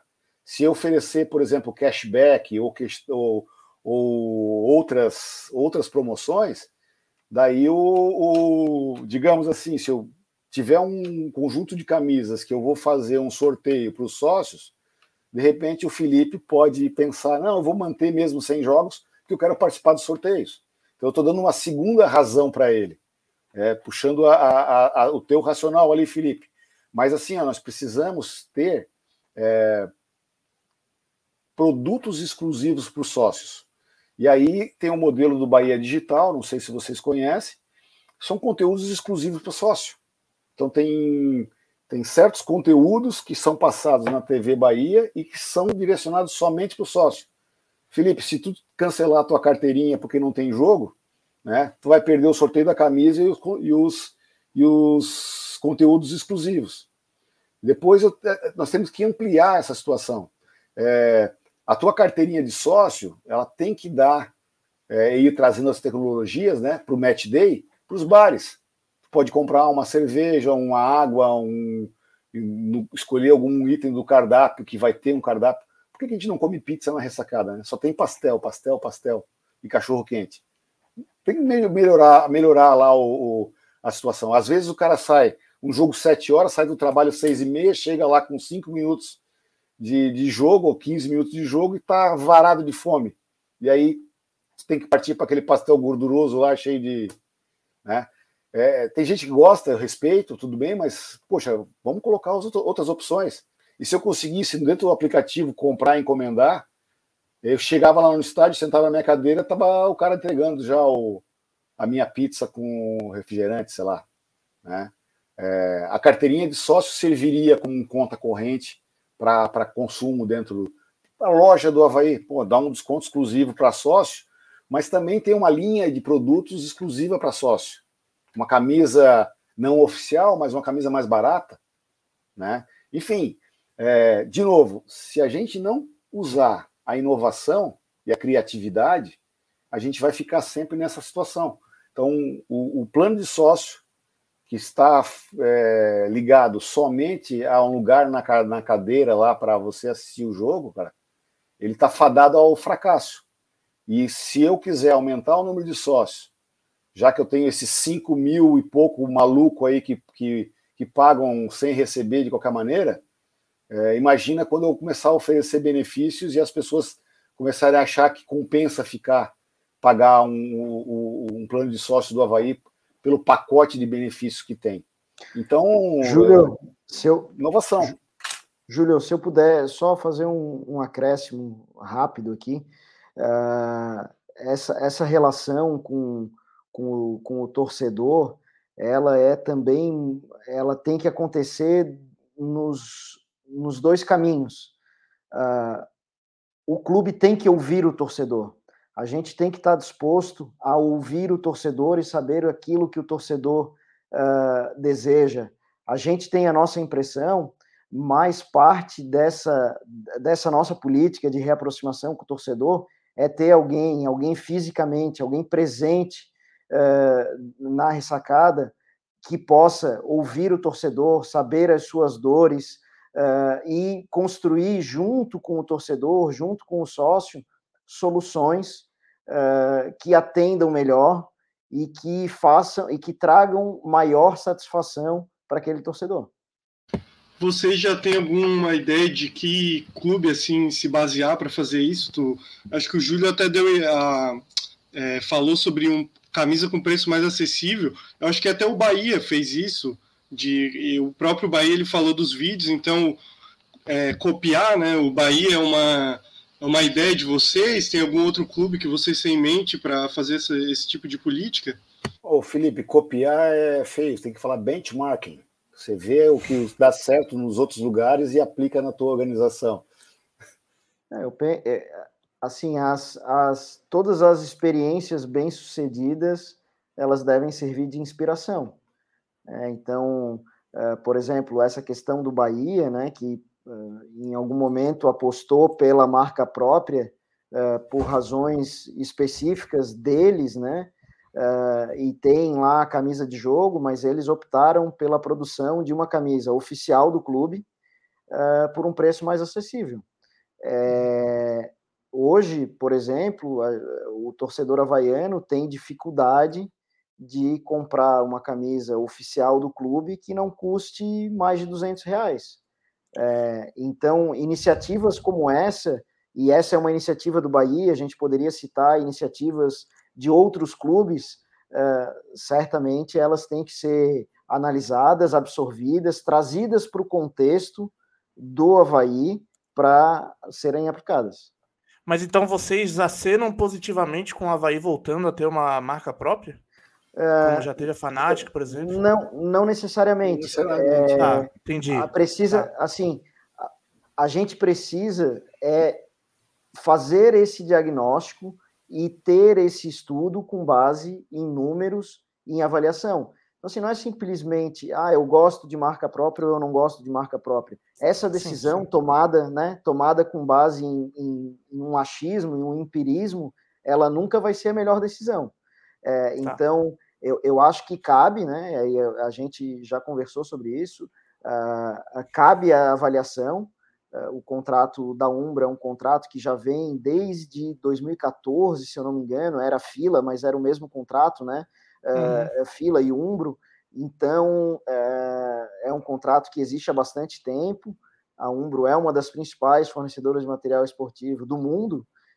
Então, então, isso precisa ser avaliado, mas também precisa ser avaliado os prós e os contras de uma marca própria. Certo. É, mas assim, Matheus, só para ter ideia, uma das, das fontes alternativas de, de receita, e aí está no item 7 do nosso programa, lá que é a parte comercial, tem a questão de licenciamento. Ah, tudo bem que o produto oficial, a camisa oficial, seja da Umbro e tenha todo um conjunto de características e vai estar na nossa loja, vai estar nas lojas do mercado. Mas a gente pode criar, uh, sob licenciamento, vamos lá, chutar uma empresa aí, Hering, e criar camisas Hering com, do Havaí com três ou quatro modelos diferentes, com estampas diferentes, com situações diferentes. Né? Uhum. Eu aumento o portfólio e eu recebo recebo das vendas da Umbro e depois eu recebo das vendas da, da Hering. E a mesma coisa a gente vai fazer com canecas, com itens de, de, de dos, dos do, de, do apelo popular, né? De apelo popular, copos e certo. jogos de dominó, enfim, a gente tem que, que tá. ampliar essa, essa situação. É, agora a gente vai partir para a nossa última pergunta do programa que a gente tinha, é, que a gente tinha preparado. Na verdade, tinham outras, mas a gente acabou deixando de lado por causa do tempo, né? Mas é, depois até posso perguntar para os candidatos em privado e postar a resposta para o nosso público. É, e depois a gente tem uma, um, alguma, alguns questionamentos que os torcedores mandaram para a gente, né? Alguns até polêmicos, mas eu acho que é importante vocês terem essa oportunidade, né, para esclarecer essas dúvidas. Então, eu vou passar agora a bola para o Felipe e depois a gente vai com as perguntas da galera. Fala pessoal, mais uma vez aí eu vim fazer uma pergunta que é o seguinte: a Mancha ela está apoiando a Chapa 1 nessas eleições. É, Queria saber se teve alguma conversa com vocês para uma, uma aproximação e também apoiar, e se não houve, por que, que isso aconteceu, né? E caso vocês vençam é, essas eleições. Como vai ser esse relacionamento de vocês com a Mancha e com as demais torcidas organizadas, enfim, do Havaí? Olha, Felipe, a gente conversou quando a gente decidiu que ia montar uma chapa, né? a gente era pré-candidato, digamos assim, a gente foi, foi em busca de apoios. Né? A gente foi lá com o pessoal do nosso Havaí, conversamos, entendemos que tinha é, uma série de convergências das nossas propostas com as ideias que os valores que o movimento Nosso Havaí é, comunga, e aí houve um, um, um match, né, um encontro dessas ideias e eles eles estão é, apoiando a nossa chapa. Ao mesmo tempo, eu fui lá com os empresários e conversei com os empresários, dando, é, falando sobre nossa, nosso currículo, nosso plano. Muitos empresários entraram com a gente, outros estão em outras chapas. Né? E a gente fez o mesmo com a Mancha. Né? É, eu, eu fiz uma antes, uma conversa antes da Assembleia Geral, né, da Assembleia Geral que, que, que é, fugiu a palavra, que aprovou o último estatuto, né, o estatuto que vai entrar em vigor agora, e depois da, aprovação do estatuto, eu também fiz uma outra conversa com o pessoal da Mancha, o Bruno também já fez, fez outras conversas lá, mas eles entenderam que o projeto do Bonatelli era um projeto melhor para a Mancha e eu vou respeitar, com certeza. Né? É, se eu ganhar a eleição ou qualquer outro que for o presidente, eu acho que a Mancha vai continuar como a torcida, a maior torcida do, do, do Havaí e vai atuar de uma forma independente, como torcida organizada. Né? É... Mas vocês pretendem, assim, é, vamos supor, é, Chapa 2 foi eleita, vocês pretendem chamar, por exemplo, os diretores da Mancha para conversar, para, por exemplo, sei lá, alinhar algumas coisas que talvez o Bonatelli tenha proposto para eles, mas que vocês não. Vocês pretendem ter uma conversa, uma aproximação? Vai existir esse diálogo? Claro. É, dia 7 tem eleição e tem, nós estamos divididos em três chapas, né? cada um com a sua convicção, com as, respeitando os processos democráticos. Depois do dia 4, a, a eleição acaba e nós vamos ter um presidente e os outros candidatos não vão estar na, na executiva. E aí, nós, em, em, que estamos agora divididos em três chapas, nós seremos todos havaianos, voltamos a unir novamente. Esse é o meu uhum. pensamento. A, a, Mancha Azul tem um, eu tenho um respeito enorme e, e, por ser uma pessoa democrática, eu entendo perfeitamente que eles têm total autonomia de tomar as decisões é, que eles tomam. Eu posso não concordar, mas eu não vou ficar remoendo isso é, na gestão. A, a, Mancha, eu vejo que tem várias coisas muito importantes. Pô, esses caras viajam o Brasil inteiro apoiando o, o clube, cara. Não posso. É, nem, eu não, não, é, não, eu não quero e nenhum presidente do Havaí pode é, colocar a Mancha de lado. Esse aqui é a uhum. minha meu posicionamento. E eu já falei isso com o. Claudinho, presidente da Mancha. E fica muito claro é. aqui, né? Nos dois primeiros jogos ali, no pós-pandemia, que a gente voltou sem a mancha ali do lado para dar aquele apoio para a torcida, ainda que pouca, fez bastante diferença. É, até porque também a mancha, ela, querendo ou não, ela é e sempre vai ser o maior instrumento de fiscalização e cobrança do clube, né? Claro que às vezes há os seus excessos e tal, mas ela nunca deixou de ser importante e nunca vai deixar de ser. Eu já aproveito para fazer uma, uma, uma, pergunta aqui da, da galera, é, já que o senhor citou o nosso Havaí. O Marcos Heller perguntou: membros do nosso Havaí terão cargos dentro do clube? Se sim, quem serão esses membros e quais serão suas ocupações? É, a gente viu assim até no, no nosso grupo do WhatsApp, que eu convido todo mundo para entrar. Eu vou deixar o link na, aí nos comentários ali daqui a pouco. A gente viu muita gente falando sobre isso, né? Que ah, o nosso Havaí foi vendido para Chapa do Júlio, eles vão ter carros lá dentro. É, existe algum fundo de verdade nisso?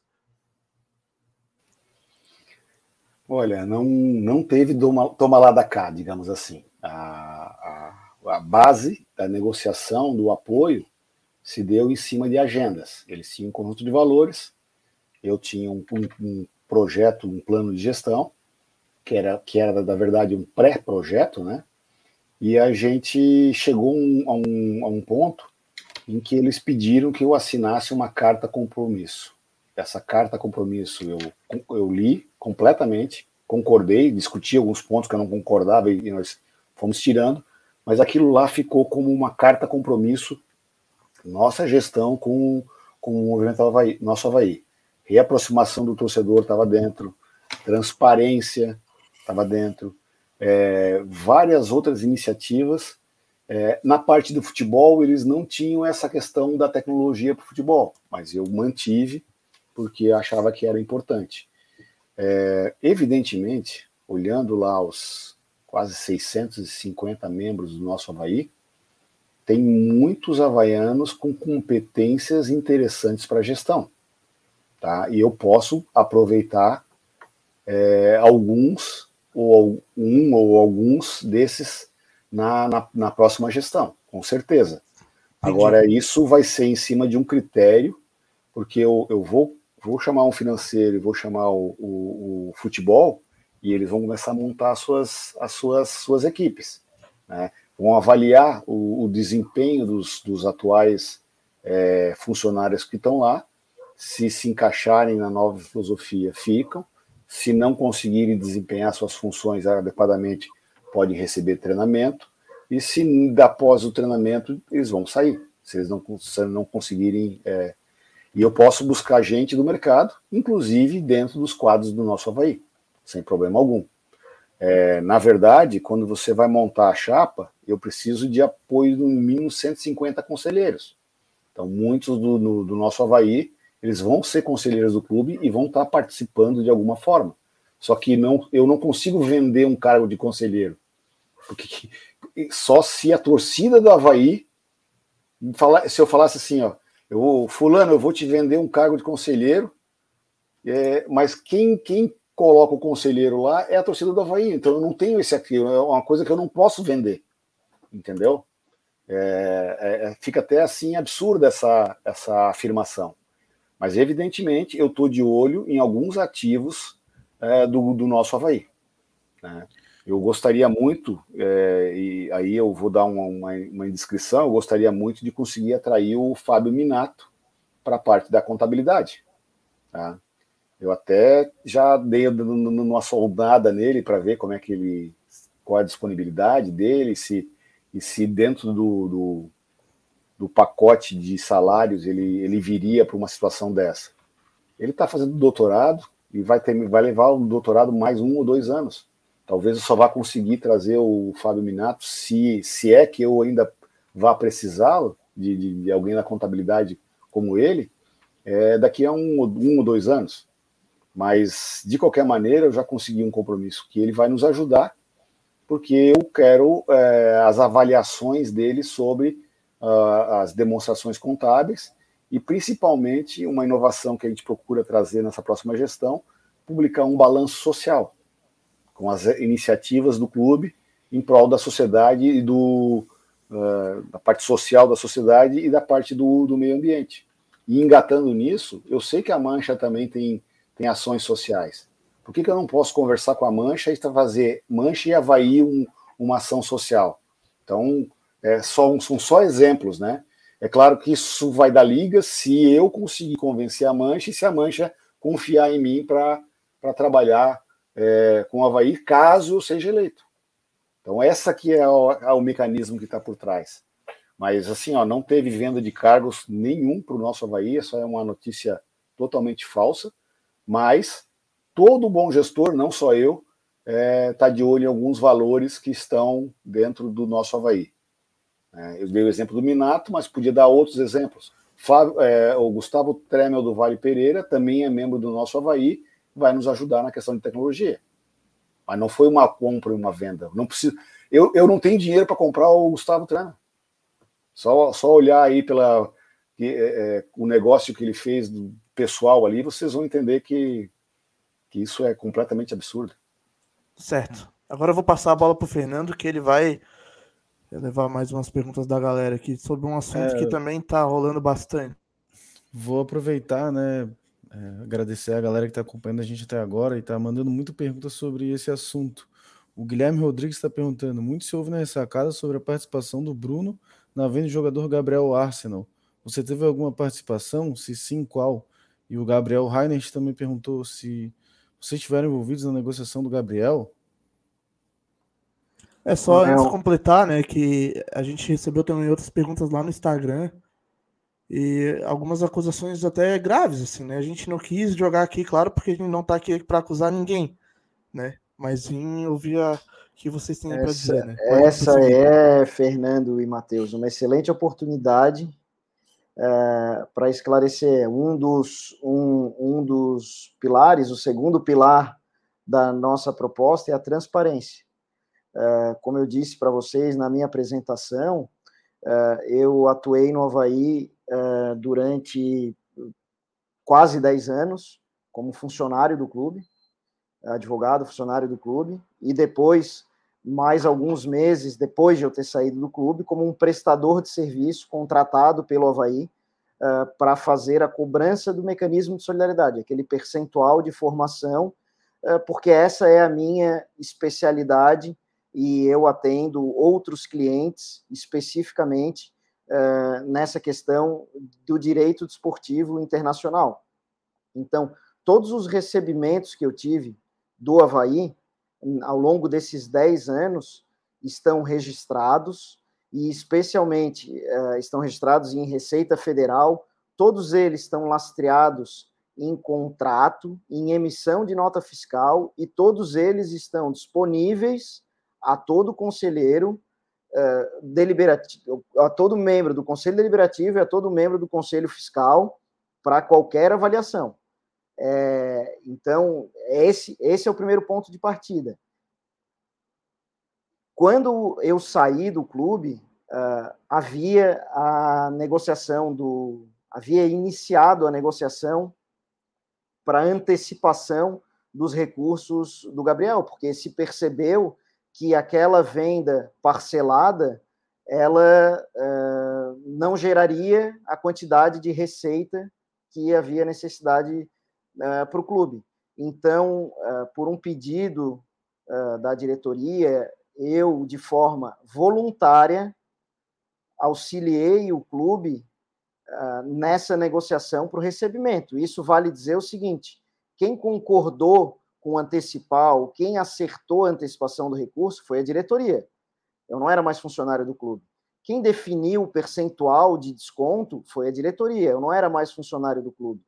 Eu, de forma voluntária, e acredito que por ter fluência no, no inglês, uh, por ter experiência em contratos internacionais uh, e por ser advogado também na União Europeia, eu tenho formação no Brasil e na União Europeia, esses foram fatores que uh, fizeram com que o clube aceitasse a minha ajuda voluntária para participar nesse processo.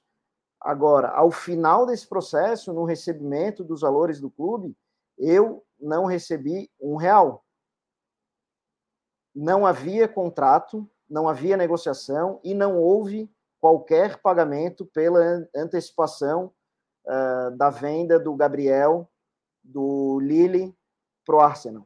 E que isso é importante deixar muito claro, e eu convido aqueles que queiram uh, saber mais sobre essa negociação, que busquem os balanços do clube, que serão publicados, é, ou que já estão publicados eventualmente, sobre essa negociação.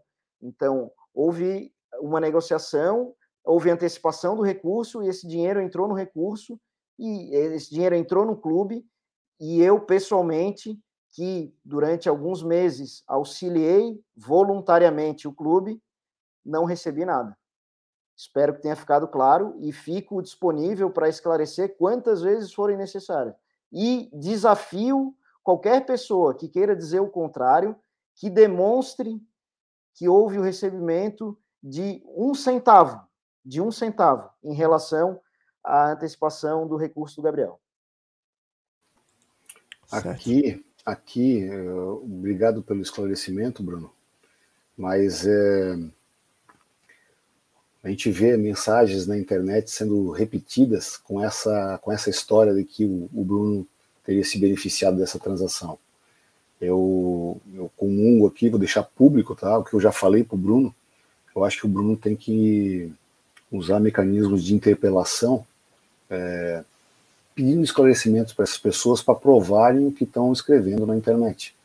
Eu acho que é, isso é até uma, um serviço tá, a combater fake news e, e, e um jogo sujo na política do clube.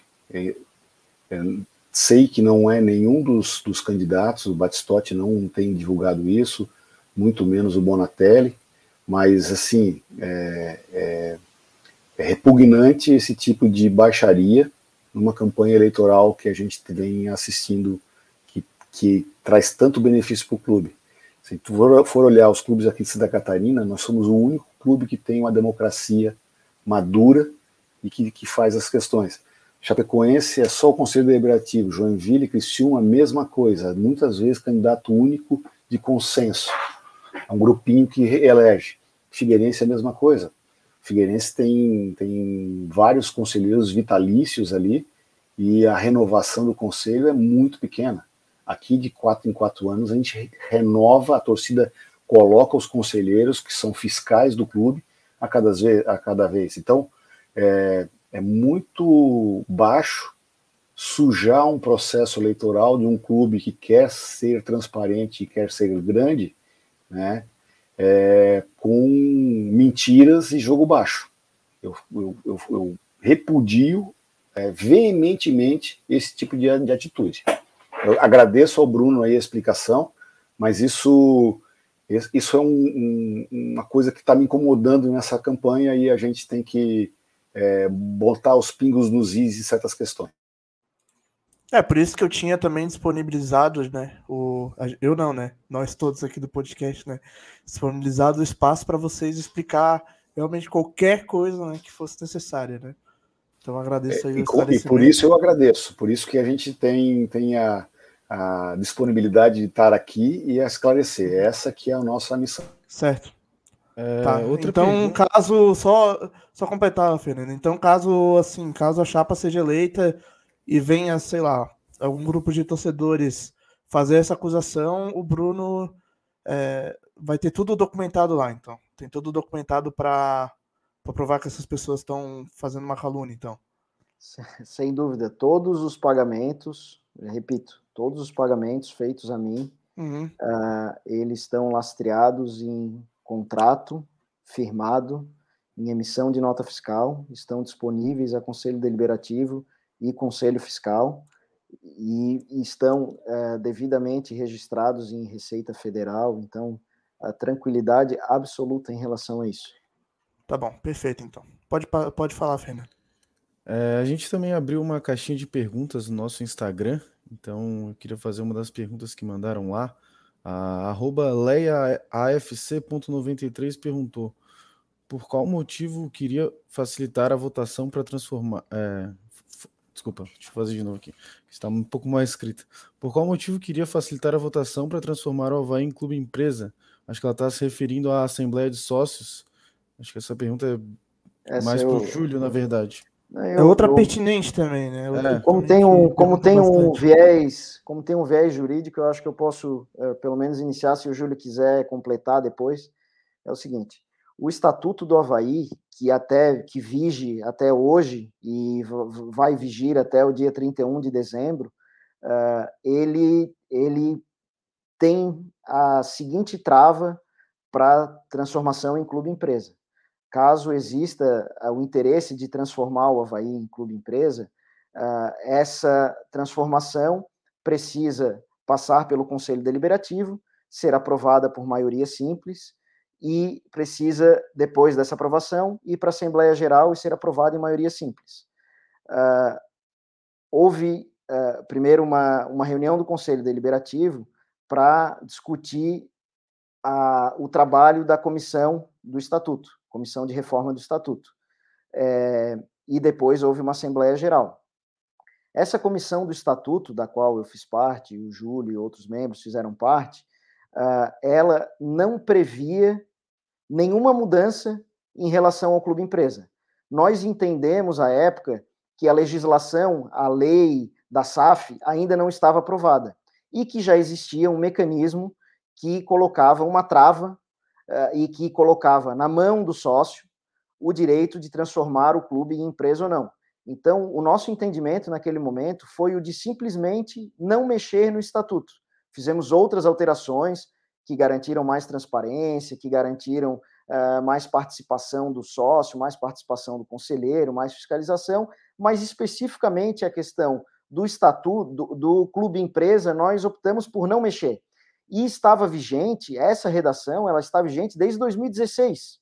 Então, uh, simplesmente a gente optou por não, não uh, tocar nessa questão, porque a gente entendia que a lei da SAF, ainda não aprovada, não fazia sentido a gente fazer uma previsão se a lei da SAF ainda não estava aprovada.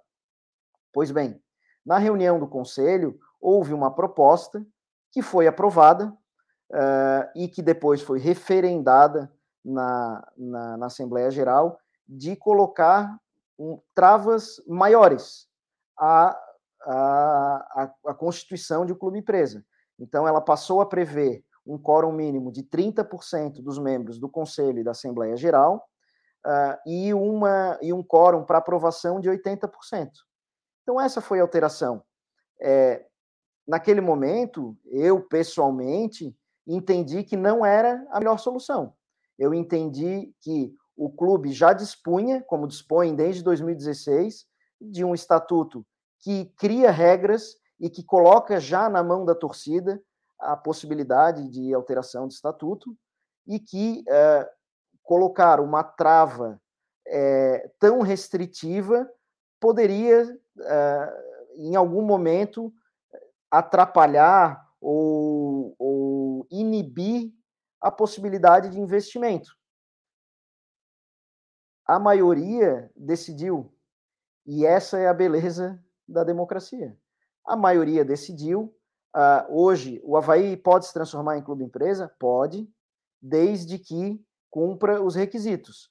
É algo que, aí já falando da nossa, da nossa chapa, é algo que está em vista e que a gente pretende fazer? Não, nesse momento o Havaí precisa, num primeiro momento, se tornar atrativo para investimento. Hoje ele não é. É muito diferente de sentar numa mesa de negociação com a corda no pescoço, ou de sentar na mesa de negociação com as contas redondinhas, com, com o clube 3, 4, 5 anos na Série A. Então, uh, a gente uh, entende que o momento de transformar o clube em SAF ou de receber investimento não é ano que vem, não é daqui a dois anos e provavelmente não seja nem daqui a quatro, nem cinco, nem seis anos. Mas especificamente, voltando para deixar claro a pergunta, é, não houve tentativa de facilitação. É, o que houve simplesmente foi uma sugestão da comissão de reforma do estatuto de se manter o estatuto como ele estava. Simplesmente isso. Não sei se está respondido, espero. Não, está respondido. Chico. Júlio, queres complementar alguma coisa sobre isso? Não, é, é que é, esse episódio da, da, da, defesa da questão dessa, dessa trava que não estava, não foi apresentada pela, pela, pela, comissão, e sim no Conselho Deliberativo, é, foi sugerido e foi votado que teria alguma, alguma trava.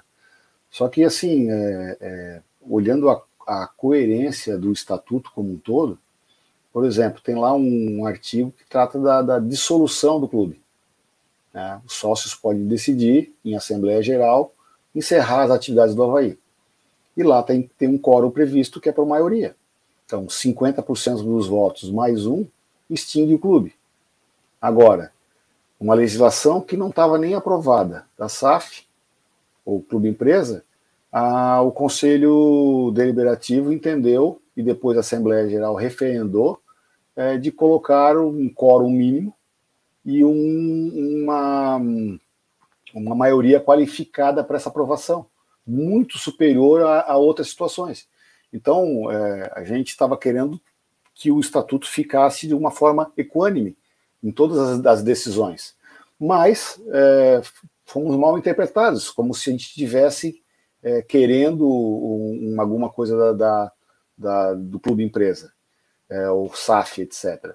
Eu, eu, naquele momento, com não tendo conhecimento do que foi aprovado, eu achava que pelo, pelo relacionamento dos senadores que estavam é, coordenando esse projeto, esse anteprojeto, é, que tivesse algum benefício específico para clubes com dívidas muito grandes, como o Botafogo e o Cruzeiro.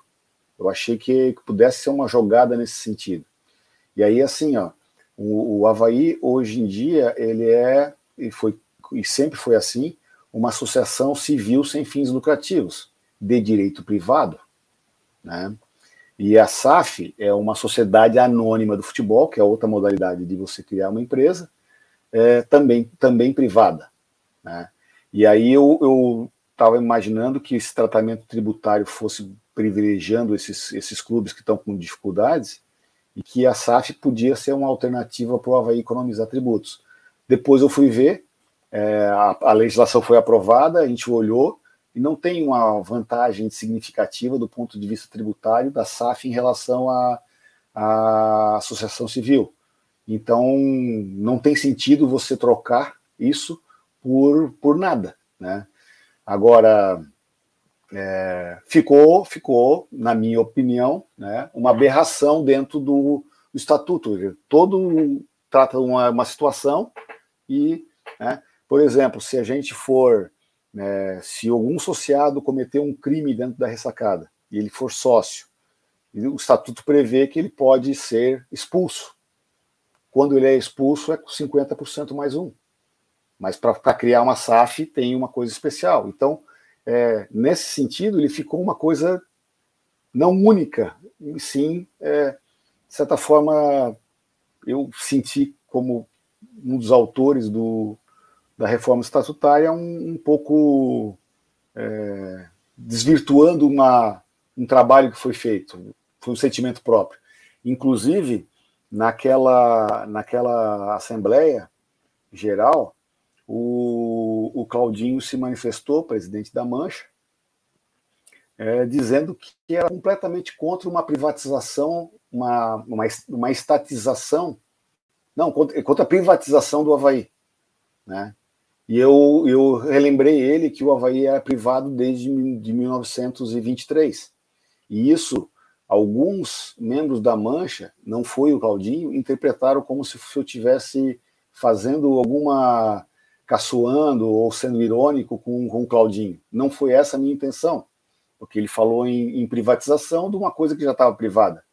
Mas depois eu pensando, tá, bem a respeito dessa desse episódio com o Claudinho, eu até já falei isso para ele pessoalmente, e agora eu quero falar de público para que todos entendam. Quando o Claudinho falou em, em, que se era contra a privatização do, do Havaí, é, eu entendi que não era a forma privada e pública, tá? e sim é, uma questão de que o Havaí é um clube de todos, por isso uma associação é, civil sem fins lucrativos, é um clube de todos, e que não poderia ser de, um, de poucos. Uma família com dinheiro, ou um grupo econômico, alguma coisa de comprar o clube. Então eu, eu concordei com, com, com o Claudinho, na, na, opinião, e aí a gente comunga a mesma ideia. Mas na, na ocasião eu estava um pouco, vamos lá, irritado com essa com essa mudança do, do, estatuto com relação a esse ponto, e talvez tenha até sido rude, eu pedi desculpas pro, pro, pro, em privado para o Claudinho, e agora eu deixo essa questão de desculpas pública, porque não é do meu feitio ofender pessoas, ofender, mas assim, é, quando o Claudinho falou, ele estava defendendo o Havaí, o ponto de vista dele. E quando eu falei, eu estava defendendo o Havaí, o meu ponto de vista. E a questão dessas, dessas discussões ou pontos de vista diferentes, eles servem para você crescer o teu, teu entendimento e não para dividir. Então eu não tenho nenhum problema com, com, com o Claudinho e eu tenho certeza que o Claudinho não tem problema nenhum comigo. E agora, quem achou que tinha algum problema nesse episódio, é, tá aqui, meu pedido de desculpas publicamente se fui indelicado, irônico ou qualquer coisa que possam carimbar essa minha é, situação. Obrigado aí por poder esclarecer isso, isso, inclusive, tá? Beleza. É, eu vou fazer a nossa última pergunta aqui, que veio do nosso Twitter, até para poder liberar vocês. A gente está chegando quase a duas horas de, de programa. O Vanderlei é... vai me pegar, hein? É, pois é, vai pegar a gente. É... Vai dar uma bronca em mim também, porque eu que tinha negociado com ele. É, a gente sabe que o Havaí vai ter o primeiro jogo do ano, é, que vai ser a Recopa Catarinense, né? E acho que até mais ou menos nesse sentido, o Rod Underline R9 perguntou para a gente que ele quer saber de vocês sobre a montagem de elenco. Vocês pensam em começar um catarinense e essa Recopa testando um time ou já querem começar o ano com um time forte e trazer apenas contratações pontuais para a Série A? Bruno, queres responder ou quer que eu responda? Eu acho que, assim, na verdade, essas, essas perguntas acabam, acabam, o fundo, o fundo da pergunta é o seguinte: ah, vocês vão fazer um time forte para ganhar o Catarinense ou vão, ou vão deixar para investir no, no final, né? Estão pensando no é, clássico da Recopa. É, ah, acho que a questão também é a prioridade, né? Se é, vai ter, é assim, uma... se vai ter pressão para ganhar o catarinense, né? Ah, é, assim, é, uma, é uma certeza de que o Havaí jamais pode entrar no campeonato catarinense se não tiver pretensões de vencê-lo. É, somos o maior campeão do estado e é, assim é uma, é uma premissa anterior ao início do campeonato de que o Havaí estará disputando ele para ser campeão. É, dito isso, a gente, é, assim, a gente pretende iniciar, se eleitos formos, um projeto de quatro anos. E a gente não resolve quatro anos montando um super time em dez dias. Quem disser que faz isso ou que fará isso, é, acho que tem que desconfiar. É, além disso, não só assim a gente tem ciência de que muitos contratos uh, do atual elenco vão terminar, uh, então certamente haverá alguns que serão renovados, alguns que não serão renovados, alguns que serão tentados e que não se conseguirão uh, a renovação. Mas além do próprio elenco, a nossa proposta ela contempla uma um, uma reformulação do departamento de futebol. Logicamente, a, gente não, a gente não espera, uh, não promete e de forma alguma acha que, que é possível ter um time competitivo uh, no segundo mês de gestão. certamente haverá um trabalho, até porque um dos pontos que a gente vem batendo muito tempo é sobre a necessidade de minimizar os erros nas contratações. Então, se minimiza os erros com maior avaliação. Além disso, uh, um dos grandes problemas que culminaram nesse, nessa, nesse descontrole financeiro do clube é o elevado número de atletas contratados. Então, os elencos que são dos clubes que são modelo hoje, eles são elencos menores, mais qualificados, e para que se consiga atingir isso, certamente não é da noite para o dia. Então, assim, tentando responder a pergunta, é, a nossa ideia é certamente ter um, um time competitivo já para o catarinense, mas o que vai dar sustentação para o Havaí para os próximos dois, três, quatro anos é uma presença constante na Série A uh, o foco, pelo menos ao meu sentir, o foco uh, no campo desportivo, se tiver que eleger um, é a manutenção na Série A. E sobre utilizar sub-23 no Catarinense, como alguns outros clubes de outros estados fazem, vocês pensam sobre isso? Ou é o elenco principal mesmo para jogar? Até como o Havaí já fez em 2010, ele iniciou o estadual daquele ano jogando com o Sub-23, eu acho que até a partida contra o Juventus de Jaraguá, se não me engano, lá foi, foi com o Sub-23. É, eu acho que a questão do, a, questão do Sub-23 ela precisa ser avaliada também, como um todo. É, assim, cabe um Sub-23 no Havaí? Qual que é o custo do Sub-23? qual é o resultado técnico que se obtém uh, com a manutenção do sub-23? Uh, faz sentido, do ponto de vista de transição de atleta, do, do sub-20 sub para o profissional, a gente, com a manutenção do sub-23, está uh, incentivando a transição e está incentivando o uso de jovens atletas no elenco principal, uh, as competições que o Sub-23 disputa, à exceção do Aspirantes, que dura dois meses, elas têm um padrão elevado de, de disputa, uh, elas servem para contribuir com a formação do atleta? Então, todas essas perguntas e tantas outras precisam ser respondidas uh, para avaliar uh, se faz sentido ter o sub-23 ou não. Certo.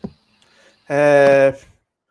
Agora, pessoal, eu vou, eu vou encaminhar o encerramento aqui, porque já deu duas horas de programa, mas a gente recebeu muitos elogios aqui, espero que também é, vocês tenham gostado de dar entrevista para a gente. Eu quero, primeiramente, agradecer demais por, pela disposição né, de vocês estarem aqui, também pelo, pelo tempo né, de conversa. Foi realmente uma entrevista muito boa, foi até melhor do que eu, do que eu achei que ia ser. É, foi realmente foi a primeira entrevista nossa daqui do canal, né? Então a gente não sabia direito como ia ser, mas foi um belo aprendizado também. Então quero agradecer todo mundo que assistiu aí. A gente bateu o recorde absoluto de visualizações, chegamos a 130 de pico, ainda tá com 115 aí agora. Quero pedir para todo mundo se inscrever no canal e dar like quem ainda não deu. Se seguir a gente lá no Instagram também, arroba é, Podcast. E se vocês quiserem fazer um último merchan aí de vocês, da chapa, para pedir voto, vocês fiquem à vontade, senão a gente pode encerrar também. A gente, é, eu pessoalmente agradeço a oportunidade de, de conversar com o torcedor havaiano e especialmente esclarecer algumas fake news aí que circulam. É, é, Para a gente, é, essa semana a gente fez uma, uma reunião é, com, com dois torcedores aqui, uh, onde a gente tem se, tem se reunido, e era uma reunião que a gente imaginava que duraria uns 40 minutos, uma hora, e ela durou praticamente três horas e meia. Então, quando o assunto é Havaí, eu tenho certeza que não sou só eu, não sou o Júlio, não sou só vocês, não, não são só vocês, a gente ficaria horas e horas falando uh, infinitamente sobre o Havaí e as coisas do Havaí. É, eu, de novo, agradeço a oportunidade, é, cumprimento o, o Isto é Havaí pela, pela iniciativa e por dar o tempo suficiente para que a gente consiga formular as, as, as respostas e apresentar as propostas. É, eu vejo aqui, além do Júlio, quatro eleitores então, eu não vou deixar passar a oportunidade de pedir o voto dos quatro eleitores na chapa 2 no dia 4. É, da mesma forma, eu peço o voto na chapa 2 no dia 4 para todos aqueles havaianos que se identifiquem com as nossas propostas, se identifiquem com a, a vontade de ter uma gestão moderna, transparente, conectada com o torcedor, técnica e aquele que queira mudança. Esse é o nosso compromisso e, mais uma vez, no dia 4, Havaí Centenário, Chapa 2. Obrigado. Quero agradecer ao, ao Matheus Fidelis, ao Fernando Leite, aos Filipes, né, que nos receberam bem aqui, tá? Fiquei bem contente. Não conhecia o podcast é, Estou em Havaí, agora vou ter que começar a procurar nos meus. Vocês estão no Spotify? Estão. Então eu vou procurar então, vocês lá no Spotify. Spotify para seguir, porque eu não, sinceramente, não conhecia. É, sempre é bom conversar com, com, com a torcida havaiana, com. É, que bom que bateu o recorde aí de, de, de audiência, né? Então, o importante assim, ó, é esse processo eleitoral ele está todo na mão dos sócios havaianos, aqueles, aqueles malucos que ficaram o tempo todo é, como sócio, tendo o único benefício como como de, de ir aos jogos sem poder ir aos jogos. Esses caras estão todos na eleição. Esses caras que vão definir o futuro do Havaí. Olha só que ironia do destino, que filtro interessante do colégio eleitoral. Então, só os caras assim, ó, que são havaiano mesmo até debaixo de uma pandemia, debaixo de água. Então, então é, é, quero conclamar, quero chamar é, que os, os, os sócios havaianos, mais de um ano, acima de 16 anos, e em dia com as suas mensalidades, venham, exerçam o seu poder da democracia. O Havaí vai ganhar com essa atitude de vocês. Vocês têm a oportunidade de escolher quem vai conduzir o clube nos próximos quatro anos. Eu, obviamente, como candidato a presidente da Chapa 2, vou pedir votos para a Chapa 2, tá? Mas é importante a participação de todos, exerçam o seu direito de escolha, questione os seus candidatos, analisem as propostas, as nossas estão lá no www.havaicentenario.com.br. Agradeço muito ao pessoal do Isto é Havaí pela oportunidade e estarei sempre à disposição para conversar com vocês, caso seja necessário, e se vocês gostaram da conversa com a gente hoje. Bom, a gente mais do que mais do que gostou da conversa e também convido para convido vocês, caso vocês sejam eleitos, também de voltar aqui como presidente e vice, né? Se for, se, se for aí a vontade da torcida havaiana, né? É, quero comunicar que eu fixei o grupo do nosso WhatsApp aí nos comentários, então quem ainda não tá lá é, pode entrar, né? Tá aqui nos comentários. Então é isso, pessoal. Quero encerrar, agradecer a visualização de todo mundo. Também já avisar que amanhã a gente vai ter entrevista com o Carlos Bonatelli e o Gilson Kremer, da chapa 1, Havaí é Povo e a Gente, e na sexta com Francisco Batistotti e Amaro Lúcio, da chapa 3, Havaí Vencedor. Agora eu vou liberar a turma aí, e mais um obrigado a todo mundo. Boa noite e vamos, Havaí.